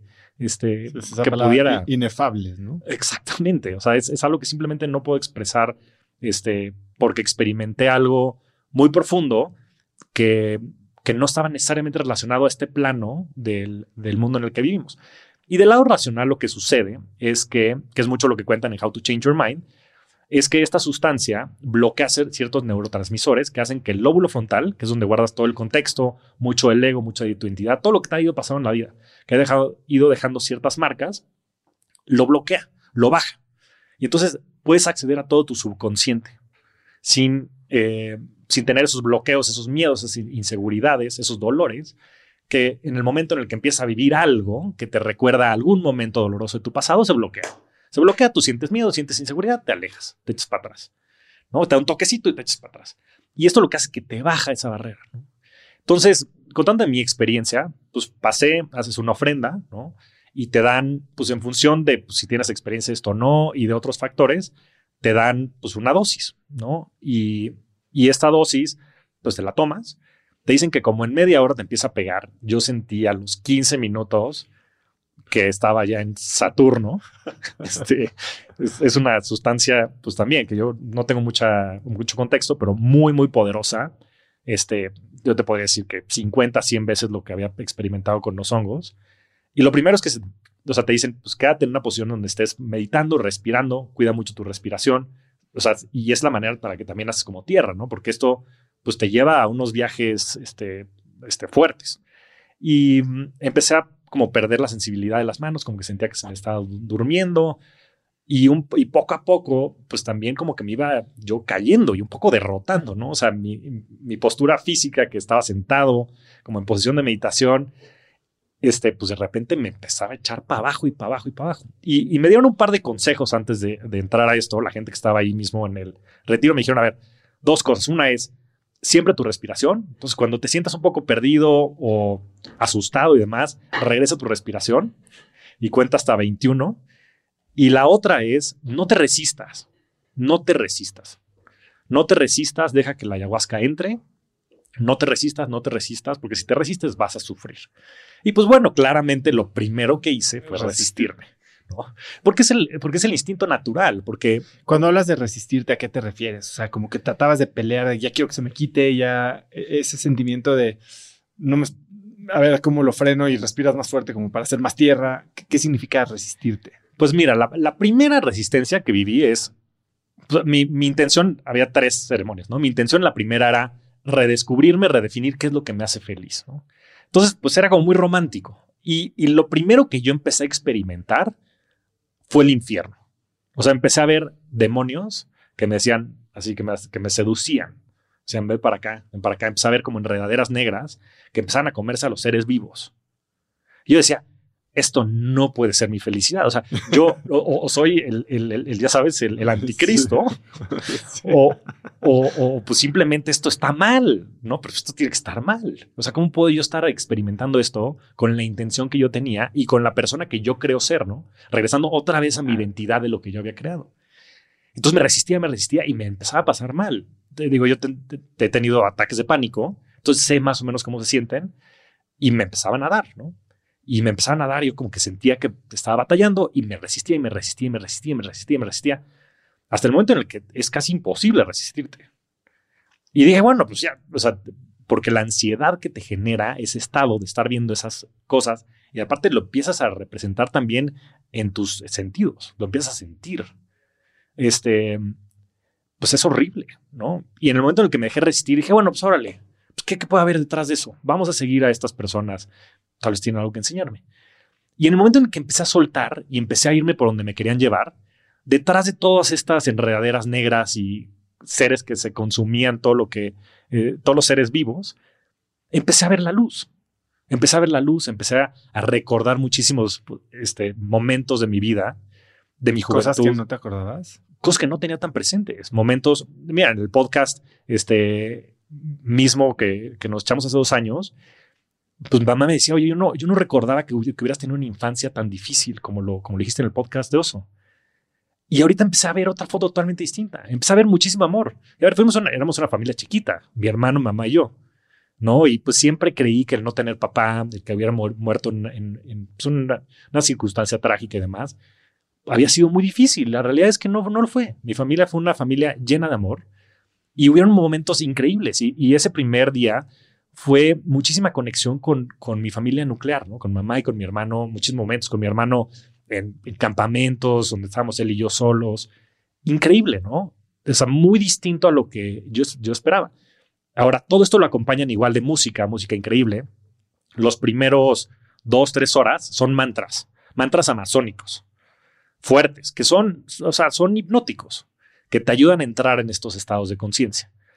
Y claramente, otra de mis resistencias, no nada más era a lo que estaba viendo, sino a esta resistencia que, que yo llevaba y un poco de lo que escuchas de acá y de allá de, es que estos güeyes te van a programar, es que estás entrando en un culto, es que van a tomar control de tu vida y van a hacer mal uso de ella. Y es que te vas a volver loco, y es que ya vas a ser, ya sabes, un bicho raro, y este chance y esquizofrénico. Y entonces, la verdad es que me resistía mucho a eso, a decir, no, no, no, no, no. Y es que, ¿qué pasa si esto es la verdad? Es que pues, es hardware y software, ¿no? El mismo cuerpo. Tienes tu hardware, tu cerebro y demás, y el software es un poco lo que le has ido metiendo. Y chance es un, y entonces como el, antivirus, el antivirus ahí estaba duro y dale. Y ya dije, pues chingue su madre, pues a ver, pues órale, a ver, ¿qué me tienes que enseñar? ¿Qué hay detrás de esto? Si al final del día es un tema de felicidad, ¿qué más me da si mi felicidad termina siendo en una comuna o termina siendo en mi misma vida? Si es felicidad, el fin último, pues sinceramente la forma da igual. Entonces, como que bajo ese como speech que yo mismo me estaba creando en mi mente, porque todo regresa a la mente racional y estas historias y este ego, como que dije, va, y empiezo a soltar. Y, pues dejé que entrara y empecé a ver las cosas con otra óptica. Y de repente me sentí en un concierto, el concierto más increíble que había estado en mi vida. Este, después se abre, después de las dos horas, este, abren una ventana para gente que quiera tomar más ayahuasca.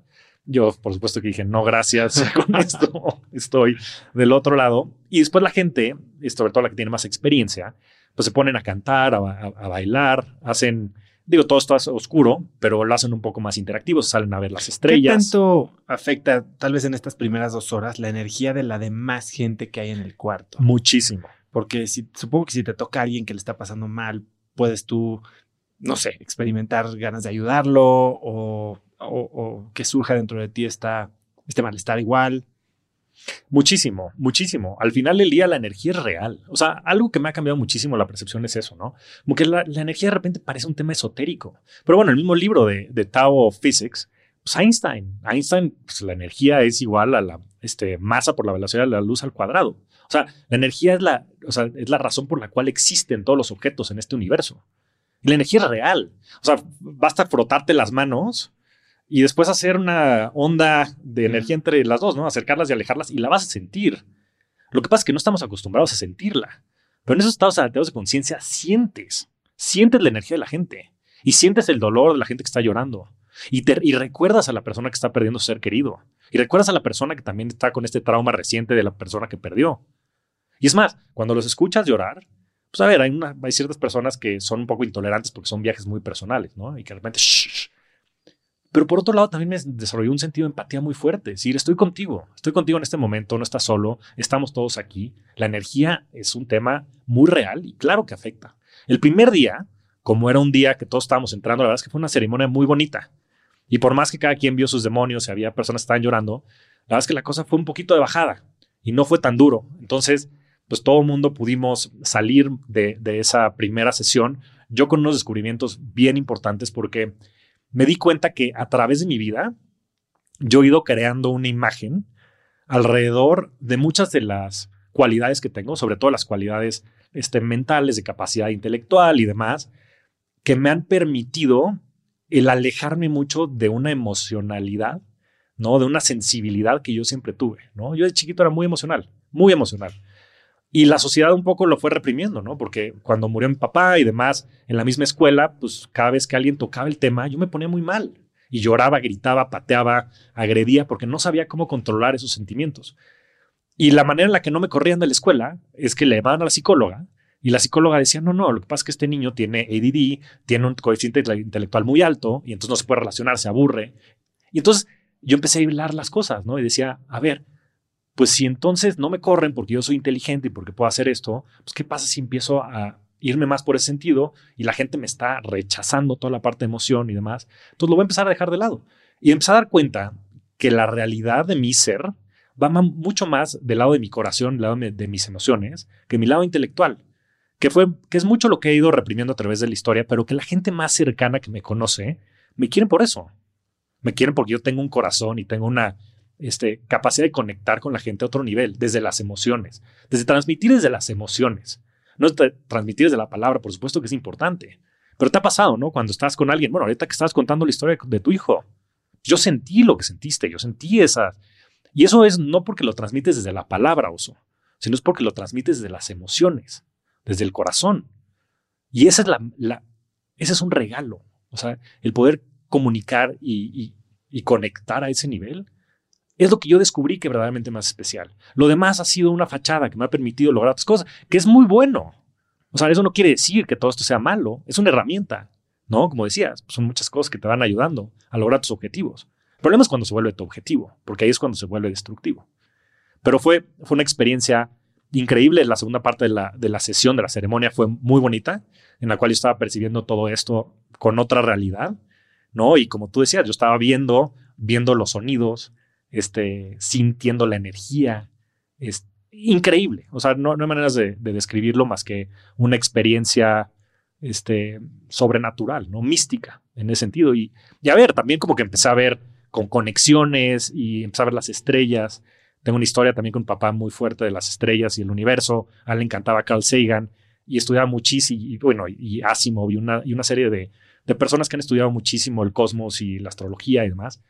Y yo empecé a ver también como mensajes, ¿no? Y pues bueno, pues no, no, no les quiero dar ningún significado, pero siento que hay como pues, temas que van más allá, ¿no? Que no comprendemos y que no necesariamente tenemos que comprender, pero que también, pues son muy chiquitas las cosas que después nos quitan el sueño, ¿no? Y, y que creo que lo importante es eso, es tener a tu familia, es tener salud, es tener este, pues la capacidad de relacionarte con la gente, tener estas personas que a mí me ayudaron muchísimo en estos periodos y, y, y, y lo demás es lo de menos. Y de ahí, ¿qué se hace durante el día y cómo te preparas para las siguientes, para las siguientes sesiones? Pues mira, al día siguiente es una integración y cada quien cuenta su historia. Y es un momento bien padre de mucha catarsis. Bueno, para empezar, no comes nada. O sea, bueno, puedes elegir comer o no. Yo ese día estaba muy nervioso. Entonces, nada más desayuné algo muy ligerito. Después, este, no, no comí nada más. La gente por lo general purga, ¿no? Vomita. Este, yo no purgué el primer día, aunque sí me dieron pues, unos reflujos porque además la misma sustancia es tóxica. Entonces tu mismo cuerpo la quiere sacar. Este, pero bueno, escuchas a la gente alrededor tuyo purgando, que la verdad es que no te importa mucho, ¿eh? O sea, a mí me valía un sorbete lo que escuchaba. O sea, era tan fuerte lo que yo estaba experimentando que lo demás a lo de menos.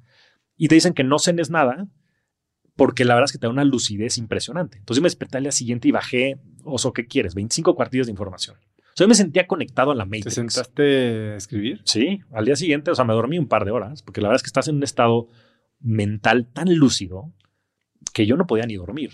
Entonces me, desperté y me puse a, apuntar 25 cuartillas de información que había bajado de esa sesión. De todo, ¿eh? Tuve una conexión muy fuerte con muchas personas que me habían platicado mucho este lado místico y que yo no había escuchado en su momento y con las cuales me he acercado más, ¿no? Para, porque como dicen, ¿no? El, este, los maestros aparecen cuando el alumno está listo. Y, me di cuenta de muchísimas cosas y, tuve una claridad absoluta de otras muchas. Entonces hace una integración, dura como cuatro horas y después de eso vuelves a comer, ¿no? Entonces te echas de fasting como pues, un día, día y medio, que te da mucha lucidez. Y en la tarde pues no hicimos nada, nada más relajarnos. Yo estaba muy ansioso de que me quedaran dos ceremonias más, porque dije, puta, si esta fue la primera, ¿qué me espera de las otras? O sea, ese fue mi mayor sufrimiento, el esperar que vinieran nuevas ceremonias. Total, al día siguiente yo tenía definida la segunda sesión como una sesión en la que quería saber qué sigue para mí. ¿No? Y ven más un tema este, profesional, probablemente. Y en una de esas, un, americano abogado que llegó y contó que su objetivo ahí era ir a demandar una petrolera que valía miles de millones de dólares porque habían injustamente este, hecho ciertas actividades que habían resultado en la muerte de muchas personas. ¿no? O sea, tenía una misión bien fuerte de ayudar a la gente. Eh, pero bueno, su, objetivo era simplemente ir, yo como les voy a ganar a estos, ¿no? O sea, como muy superficial en ese sentido, por más que tras de tener una misión bien importante. Entonces, acerque conmigo y, era una persona que, como que yo siempre veía medio de lejos, porque aparte estaba grandote y como que me daba medio miedo. Y, porque en la sesión de integración dijo que, que no nos fuéramos a asustar, pero que iba a meter un cuchillo. un cuchillo que era su objeto y su amuleto y que quería que estuviera en la sesión para pues un poco bendecirlo en, en ese espacio que estábamos. Entonces todos estábamos así de puta. Y, no le dijeron. ¿A quién le toca al lado? No, lo que sucede es que en esos, o sea, el cuchillo, pues era, un, era una reliquia, no era un cuchillo así de con el que pudiera matar a una persona, pues está grandote, ¿no? Entonces, como que sí estábamos medio asustados de puta. Y, se acercó conmigo. Yo me fui a aislar, me fui a unas, a unas hamacas que había a leer un libro buenísimo, Anthony de Melo. Tú has hablado de él un montón, del de Awareness. Yo leí uno que se llama The Way to Love, que lo fue increíble para ese momento que estaba bien. En fin, se acercó esta persona conmigo y me dice em, un, tema que estuvimos platicando en la integración. Una de las guías me dijo una de las frases que más me ha cambiado mi percepción de, del dolor y el sufrimiento, que fue que el dolor lo tenemos que abrazar. O sea, todos estos sentimientos que después rechazamos son insights bien importantes, ¿no? Y hizo una analogía que se me ha cargado por toda la vida, que dice, si tan solo los cuervos supieran que donde ven espantapájaros es porque está lleno de comida. O sea, no rechaces la oscuridad, no rechaces el dolor, obsérvalo, abrázalo. Porque detrás de eso hay un gran regalo. Porque son señales que te manda tu cuerpo, que te manda tu mente. De decir, atrás hay algo que tienes que resolver, atrás hay algo que tienes que trabajar, hay algo que le tienes que poner atención. Entonces llegó este gringo y me dice, oye Javier, pues mira, he estado pensando y I'm gonna go to the, to the scarecrow, man. I'm gonna go to the fucking scarecrow. Y dije al espantapájaros, me dijo, ese es el ultimate game. O sea, ¿para qué no estamos siendo pendejos aquí? Vamos directo a donde está el insight. Y yo, mierda, este güey ya me hizo Inception. Ahora, ¿cómo me saco el pinche espantapájaros de la cabeza? y, entrando a la sesión, también una persona con la que tenía mucha conexión me dice, oye, ¿estás bien? Como que te siento como una energía muy densa. Yo estaba asustadísimo. Porque, ¿qué me espera? En fin, entra a la sesión, me, tomo la ayahuasca otra vez igual resistirme, empecé a verme otra vez y como que queriendo explicar cómo le iba a decir a todos el día, al día siguiente lo que estaba viviendo, dije, pues, ¿qué más me da? Ese es mi ego. O sea, si a mí no me importan las demás personas, si están vomitando, si... ¿Qué más me da a mí? Yo por qué tengo que explicarles, ¿sabes? Como muy condicionado a mi ego. En fin, y, y no empecé a ver nada, muchísimo sufrimiento. intentaba dejar ir, no me dejaba ir nada. Y estaba sufriendo, sufriendo muy intensamente, pero no tenía nada de claridad. Toda la claridad que había tenido en la primera sesión aquí no existía. Y en eso dicen oigan, se abre la, ventana para los que quieran tomar nuevamente ayahuasca, y algo de dentro de mí, porque estoy seguro que no fue mi voluntad, dijo, este es el momento. Si en verdad estás preparado, esto es lo que necesitas hacer. Bueno, eso, me intenté parar, no podía ni caminar, me fui gateando a tomar más ayahuasca. Gateando. Con un dolor, bueno, no un dolor, con un dolor, con un sufrimiento verdaderamente intenso. Y con esta como contradicción de qué estás haciendo, güey. O sea, ¿por qué estás haciendo esto? Pero pues no, no sentí que tenía otra opción. Fui, tomé más y fue un momento, yo creo que el, insight más importante que he tenido en mi vida. Eh, empecé a ver muchas imágenes no tan placenteras de, mi infancia, ¿no? De, de, agresión en mi casa, pero que yo ya conocía. Imágenes que tengo muy grabadas, ¿no? Cuando tenía dos años, pero cuando son traumas muy fuertes, los, los tienes presentes. Yo dije, esto ya lo conozco, o sea, aquí tiene que haber algo más profundo. Y me intentaba meter a los ojos, ya sabes, de mi papá, de mi mamá. Hay algo que pasó que no entiendo, que no comprendo, que no me ha permitido sanar. Nada. En eso me transporto al panteón donde está enterrado mi papá. Dije, entonces, ¿qué es lo que tengo que hacer? ¿Qué me está diciendo ahora la ayahuasca? ¿Tengo que ir a perdonarlo? ¿Tengo que ir a su tumba a perdonarlo? Nada, nada. Y en eso empiezo a ver imágenes, bueno, no a verlas, a experimentar imágenes. Contenían meses de vida. En los brazos de mi papá. En los brazos de mi papá, en su velero en Cancún, viendo las estrellas. Imágenes de muchísimo amor. Y me cayó el 20, después de 30 años de terapia, de que de que yo he crecido culpando, rechazando, repudiando mucho a mi papá por habernos abandonado, con un sentido de, de juzgarlo, cuando en realidad lo único que, que he experimentado es que lo extraño. Y yo como tú no había llorado mucho, mucho tiempo y ahora estos últimos semanas, meses, no, a veces no puedo contener. Pero fue tan profundo porque no nada más me lo dijeron, lo escuché, sino lo viví. Y, me vi en un, en un ambiente de muchísimo amor. Y mi reflexión fue que yo he juzgado y he criticado y he culpado a una persona, a mi papá, que ni siquiera conozco. Porque desde entonces a toda su familia la ha rechazado. Me buscan, yo no los quiero ver, por ningún motivo. Porque también fue tanto el dolor cuando lo perdí, que lo bloqueé y lo rechazó desde lo más interno de mi ser. Y pues claro, después salí de esto y lo platiqué con todo el equipo, con todo el, grupo. Fue un momento muy conmovedor, ¿no? Cuando lo compartí con toda la demás gente, pues porque todos se pararon a abrazarme. La verdad es que son intervenciones, ¿no? Y son grupos de apoyo. Eso es lo que son. Y la verdad es que con, gente que no conoces es mucho más fácil abrirte y ser vulnerable. Y, a todos ellos los, guardo muy cerca a mi corazón. Y lo platicaba después con las, las psiquiatras, este, psicólogas que había ahí. Me dicen, Javier, tu caso es un caso típico. ¿Y cuántas personas habrá allá afuera que justo no han podido significar estas emociones tan fuertes que vivieron en su infancia? ¿no? Y, yo llevaba trabajando esto con mi psicóloga 30 años. Y en 30 años, ¿sabes cuántas veces probablemente lo escuché, Oso? O sea, que me dijeron, a ver, Javier, deja de juzgar, deja de culpar. O sea, no me lo decían así de literalmente. Pero todos me lo dijeron. Pues seguramente lo escuchaste 5, 10, 15, 30 veces. O sea, es un caso típico de un patrón que se repite y que es muy obvio. Y yo nunca lo escuché, porque lo que hizo esta sustancia fue que me hizo vivirlo, experimentarlo. Y eso nadie te lo cuenta. Y entonces es innegable. ¿no? La segunda parte de la sesión, después de eso, me salí a ver las estrellas con mi jefe con mi jefe en medio Sagrado Perú. Y pues no tengo otra manera de expresarlo más que con palabras, pero es un tema que yo siento que me cambió la vida. Porque desde ahí he podido resignificar mucho las relaciones que he tenido con todos, con mi familia, con mis hijos. Eh, en fin, la tercera sesión, ya para no hacer el cuento muy largo, ceremonia, yo iba ya, dije, yo ya estoy. Es más, como que este, por momentos intenté decir, ¿sabes qué, puta? Mejor me rajo, güey. Este, pero dije, no, pues yo te digo, soy el, que todas las puedo. Y dije, pues va. Y dije, pues la última era de día, cambia mucho el contexto, porque además pues, es increíble ver todas las cosas y experimentar hacia afuera, como dices.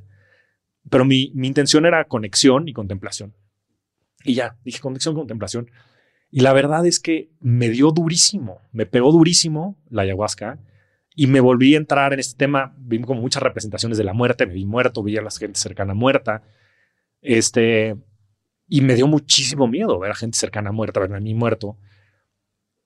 Y cuando dejé de sentir el miedo y empecé otra vez a aceptar, cruzaba la muerte. Y por ejemplo, este fue un, viaje muy, muy bonito con mi hija Lucila, que es la en medio. Eh, ella es, yo creo que la que la que más, la que tiene más sensibilidad de los tres y la que más tiene la necesidad de tener un papá presente desde el punto de vista emocional. Porque la presencia no es estar ahí. La presencia es estar ahí entregándote en todo tu ser. Este, y la verdad es que nunca lo, no lo había hecho. No lo había hecho porque pues yo mismo no me podía comprender dentro de esa circunstancia, ¿no? al no haber podido sanar ese vínculo con mi papá.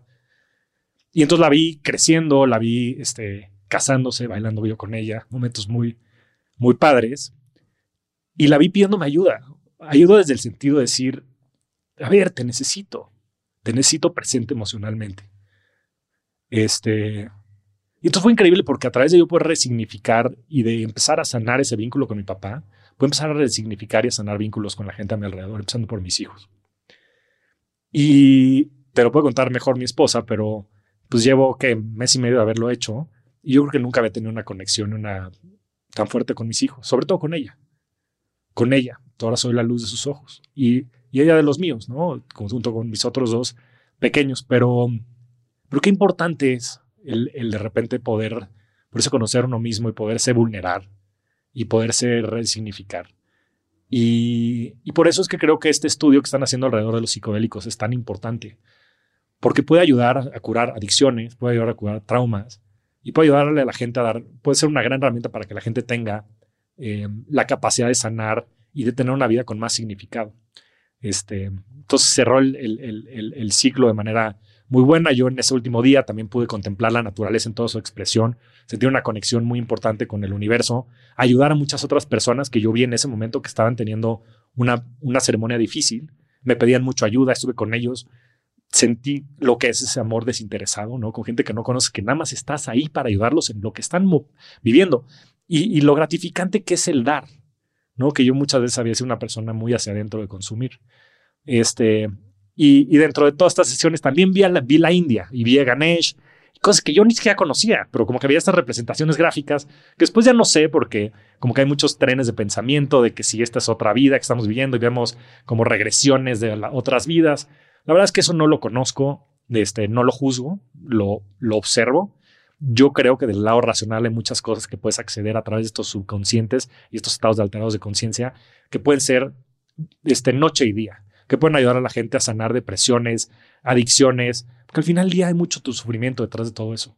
Y a ver, no nos, no nos dices advice, este, consúltelo con sus, con sus médicos, pero creo que hay una, hay una herramienta muy poderosa para poder sanar. ¿Y, cómo piensas? Primero, gracias por compartir con tanta vulnerabilidad y apertura. La verdad es que no esperaba esto de esta, esta plática y lo que esté siendo y la verdad es que no, no, creo que no pude haber pensado en algo mejor para mí, para mi día y lo necesitaba oírlo, así que muchísimas gracias. Y estoy seguro que cada vez que te abres, que sé que, pues, creo que tu primera entrevista aquí significó mucho para la relación con tu mamá. Esta, espero que también los ayude a, las personas cercanas a ti o no tan cercanas a entender qué es lo que estás viviendo. Y a mí definitivamente me ayuda a, conocerte más a ti, pero también a, a entender un poquito y aprender ¿no? Eh, que a veces no, lo necesitamos vivir para, para verdaderamente aprenderlo, pero al menos para saber que sí hay algo ahí en lo que tú estás diciendo, en la presencia. Estamos, a veces creemos que estamos con dinero porque somos los proveedores, a veces creemos que estamos con presencia porque los llevamos a la fiesta, pero no estamos, ¿no? Eh, con los hijos y que para mí es algo que se ha hecho sumamente importante y luego con esta sesión me fui a un camp con Diego, que fue ahí que, casi se me ahoga un día de ir a un lugar donde no había celular, no había señal celular. Y Diego es un güey que, güey, tiene seis años, este, es muy inteligente, en muchas cosas igual a mí, en muchas cosas es igual a su mamá, eh, muy, muy chapa adelante, pero no teníamos, con Emilio, mi hijo, tengo una conexión muy física, muy de abrazarnos, de, de, apapacharnos y, y Diego no me dejaba acercarme, hasta para darle besos en la noche para dormir, este, se tapaba la cabeza porque le picaba mi barba, ¿no? Y después de, estos dos días de atención plena, porque no tenía mi celular, porque estábamos en un lugar en el, que, no había mamá, no había hermano, no había... O sea, digo, te amo, que es algo que me, o sea, procuro hacer todos los días. Y ahora me contesta, gracias papá, yo también. Y antes, o sea, y me deja darle un beso y me da un abrazo. Y, o sea, son estos momentos de presencia los que hacen la, verdadera relación y, a veces creemos que es todo lo demás, que la verdad es que es lo menos importante, ¿no? Eh, ¿Cómo pensarías sobre esto yendo hacia adelante? O sea, vuelves a hacer una sesión en unos años, o sea, yo llevo dos años y cacho sin hacer nada y siento que ya empiezo, después de lo que me pasó 10 años, lo sentí otra vez, hoy empiezo a sentirlo otra vez. ¿Es algo que se hace periódicamente? ¿Es algo que vas a dejar por la paz un rato y a ver qué pasa? ¿Cómo piensas eso? Pues mira, lo que pienso hoy, que eso claramente puede cambiar, es que lo voy a hacer periódicamente pues entre cada seis meses, un año, es un poco el time frame. Porque te digo que pues hoy estoy maquillando muchas de las cosas que son también muy feas, pero, pero la verdad es que creo que el upside es, es muy tangible, por lo menos fue, lo fue en mi caso, ¿no? Porque, a ver, hay experiencia de experiencia. Claro. Este, y lo más importante no nada más es lo que vives en el, en el proceso, en las ceremonias, sino es lo que haces después, ¿no? Este, yo, por ejemplo, después de eso, contacté a la familia de mi papá este, porque aparte dije, qué, qué, qué bruto soy. O sea, mi papá, el más chico, él hubiera cumplido este año 70. Su hermano este, más grande, que es el más, es uno de los pocos que vive y es el que era más cercano a él, tiene 88 años, ¿no? Y es que no me pongo las pilas, no lo voy a conocer nunca. Entonces lo busqué, me fui con él a Cancún a pescar. Tiene una vida muy distinta, son mucho más hippies y este, creativos y, este, en fin, personas que son muy distintas a, a lo que yo he como comprendido como identidad. Me junté con mi prima, que también era muy cercana a mi papá por, por edades. Este, ella es una persona, tiene casi la edad de mi mamá, pero también increíble, me compartió muchísimas fotos de mi papá. Me veía yo en las fotos, es que es, es, es una calca, ¿no? Y, y cómo puedes tú también desarrollarte si la mitad de ti no la tienes presente y no la tienes consciente, ¿no? Pues al final ya es el, el 50% de tu ADN. O sea, y por supuesto que hay una parte también de aprendizaje y de experiencia, pero para mí ha sido un tema de poder redescubrir muchas cosas. Mi papá era, fotógrafo, era artista. Yo esa parte artística la tengo súper reprimida, ¿no? Y entonces, pues van a haber ciertos temas, este, empezaré a tocar algunos instrumentos, algunas cosas, no sé si me va a gustar, pero es simplemente darte la oportunidad de hacerlo.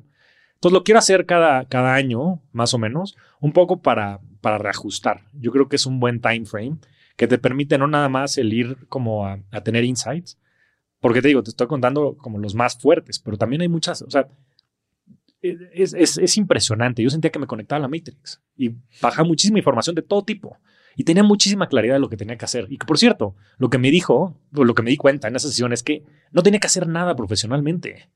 Lo que tenía que hacer era sanar, era reconectarme conmigo mismo, con mi familia, con mi familia paterna, con mi familia materna, con mi familia nuclear. ¿Qué chingado estaba pensando en otras cosas cuando lo más importante de mi ser no lo tenía? O sea, si no tienes esa base, no es que no tienes nada. O sea, ¿para qué estás construyendo todo eso? No tienes nada significado, es puro dolor. Entonces me dijo, no, no hagas nada. Entonces, pero sé que hay mucho trabajo detrás de eso, ¿no? Y es lo que he estado haciendo los últimos meses. El irme a la India y demás. Me fui a la India por primera vez, nunca había viajado solo, ¿no? Y digo, suena, puede sonar ridículo, pero nunca lo había hecho. En un, lugar en donde nada, nada me, me influía, o sea, me salía totalmente de la sociedad y lo que la sociedad había querido de mí. Y donde yo podía ser yo quien quisiera ser. No podía inventar otro nombre, ser otra persona. ¿Sabes? Actuar sin ningún, sin ningún boundary. Y eso fue súper importante, ¿no? En un proceso de desarrollo personal y conocerse a alguien en un país totalmente distinto, con una manera de pensar, toda esta mística oriental totalmente distinta a lo que queremos en Occidente. Entonces, este, hay mucho trabajo detrás de esto. Porque de repente también es fácil el, ya sabes, no, pues otra vez me voy a dar el revolcón este de la ayahuasca y no hago nada. No, pues eso no sirve de nada. O sea, aquí, sales con mucho material que después tienes que poner en la práctica, porque si no lo pones en la práctica no sirve de nada. Pero bueno, a tu pregunta, yo creo que una vez, una vez cada año. Y una vez que estás trabajando esto, ¿tienes alguna idea de hacia dónde te va a llevar profesionalmente esta nueva persona en la que tal vez, no, no nueva persona, pero sino la persona real en la que te estás convirtiendo. Sí, me dio muchas este, pistas, ¿no? Que creo que eso es lo más relevante. Yo, como te decía, quiero jugar long-term games with long-term people. Entonces, también a través de este periodo me he dado cuenta que hay muchas personas en mi vida que no me importan, que no son significativas, que eso no quiere decir que sean buenas, malas, que no les tenga cariño. Muchas personas que ya por nostalgia, cuates de la infancia. Oye, pues claro que le voy a tener cariño a esa persona. Y claro que cuando nos veamos en la reunión de lo que tenga que ser, pero a ver, eso no quiere decir que yo esté obligado, ya sabes, a caerle bien, a fomentarlo. Y me di cuenta que también quiero seguir en este camino de poderle ayudar a la gente a lograr su libertad, inclusive más allá de la libertad financiera. Porque al final del día lo que yo experimenté fue eso. Es cómo puedo yo estar en un estado más orgánico hacia, hacia una libertad, hacia una felicidad que me permita yo ser feliz en mi entorno. Porque yo pensaba que era feliz y la gente ya fuera de pensar que yo soy el más feliz, soy el pinche rockstar del dinero, ¿no? Exacto. Pero la verdad es que de repente la realidad es muy distinta, ¿no? Este, entonces creo que te da muchos insights para después trabajarlos y poder hacer. Entonces, invertir el dinero, las relaciones significativas, el comunicar. Comunicar es algo que está en mi ADN.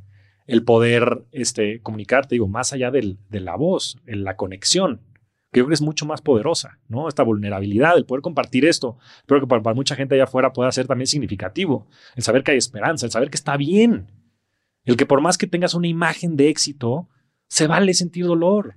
Y es más, hasta ahí yo creo que es lo más común. Y que hay maneras de salirte de eso, y que hay maneras de romper con esos patrones, ¿no? Y creo que detrás de esta capacidad de comunicar y detrás de tener también el privilegio de tener estos micrófonos, tenemos una responsabilidad, ¿no? Y tú lo comunicas muy bien. Este, pero también hay mucho trabajo detrás para poderlo hacer. Sí, esa parte que dices de ayudar y tener conexión y mucho más allá de la palabra, yo es lo que más disfruto de mi chamba hoy en día, ¿no? O sea, gran parte de mi trabajo hoy es no sé si la palabra es administrar o gestionar o, propiciar comunidades, ¿no? Lo hago con los grupos de emprendedores en los programas en línea, con el mastermind. O sea, la verdad es cuando más feliz me siento, ¿no? En las mentorías que tengo por Zoom, las sesiones mensuales, cuando visito los consejos y, y cuando logro tener estos momentos en mi casa, que creo que tengo que tenerlos más. O sea, y yo sí, sí tengo muy claro que si no estoy bien en mi casa, no hay, no hay nada, ¿no? O sea, si no estoy bien con mis hijos, si no estoy bien con mi esposa, que creo que se nos va a acabar el tiempo y no vamos a platicar de millones de cosas que quería platicarte, pero no, no puedo construir nada más, ¿no? Si no puedo ayudarlos a ellos, no me estoy ayudando a mí y si no me ayudo a mí, no puedo ayudar a nadie más. Flaco, eh, esta, esto ha sido eh, pues muy, muy diferente a lo que habíamos platicado. Traíamos una lista de temas, y cripto, y si Miami vivir, y, una serie de cosas. Trabajar con tu esposa. emprendimientos, trabajar con mi esposa, como ya lo estoy haciendo. Que... Entonces, eso yo creo que da para muchas nuevas conversaciones. Eh, a mí este episodio me deja muchísimo y me gusta que tal vez este primer experimento pues sonó más como entrevista y tal vez va a ir evolucionando, pero creo que el camino que estás tomando, el hecho de que tengas una audiencia y que te ayuda, nos ayuda a vivir cosas similares, pero cada uno por nuestro propio camino, creo que eh, puede dar para muchas buenas conversaciones aquí, ¿no? Totalmente. Y más que se ha sido orgánico. O sea, al final del día creo que también es muy importante ver la evolución de todo lo que ha estado pasando y también del otro lado, ¿no? Todo esto que has compartido creo que tiene muchísimo valor y da para, como dices, muchas pláticas. Pero bueno, es un, es un experimento y creo que puede la gente disfrutarlo mucho allá afuera. Esperemos que así sea y que esto nos dé para tener varios nuevos episodios de el update show o el random show o como la veamos a no, Ya de por sí nos dicen que copiamos mucho a Tim Ferriss. Ah, no hay que llegarle por ahí. Bueno, pero es una buena referencia también. Claro, a ver, oye, eh, es el mejor y si, es más, si nos parecemos, gracias. bueno, y de psicodélicos, escuchen a Tim, Tim Ferriss, es, es uno bueno, en fin, él desde la experiencia no es que sea un académico, pero, pero vale la pena escucharlo. Pero bueno, pensémonos un nombre de aquí a que salga Oso y ojalá que podamos repetir esta conversación y que a la gente allá afuera le guste y sobre todo que le ayude en su vida, ¿no? Que es un poco lo que has encontrado tú como misión y yo también desde mis trincheras. Oye, Flaco, pues muchísimas gracias por la vulnerabilidad hoy y este, qué bueno tenerte por aquí y espero que aprovechemos que estás aquí durante el verano para hacer algo más juntos. Seguro, así será, Oso. E igualmente a ti, gracias por todo lo que compartes en este foro y, lo que dijiste específicamente en este episodio. Yo me quedo con muchísimo y espero que también la gente allá afuera lo vea de la misma manera. Pues gracias. no sé cómo cerrar esto. Corte, se acaba. Muchas gracias a todos. Nos vemos semana a semana en este espacio para convertirnos juntos en rockstars del dinero. Yo soy Javier Martínez Morodo Búscame en redes sociales como arroba Javier Morodo y suscríbete a Rockstars del Dinero en Spotify, Apple Podcast, donde sea que escuches tus programas. Agradecimientos especiales a todo el equipo de producción. Rockstars del Dinero es una producción de Sonoro.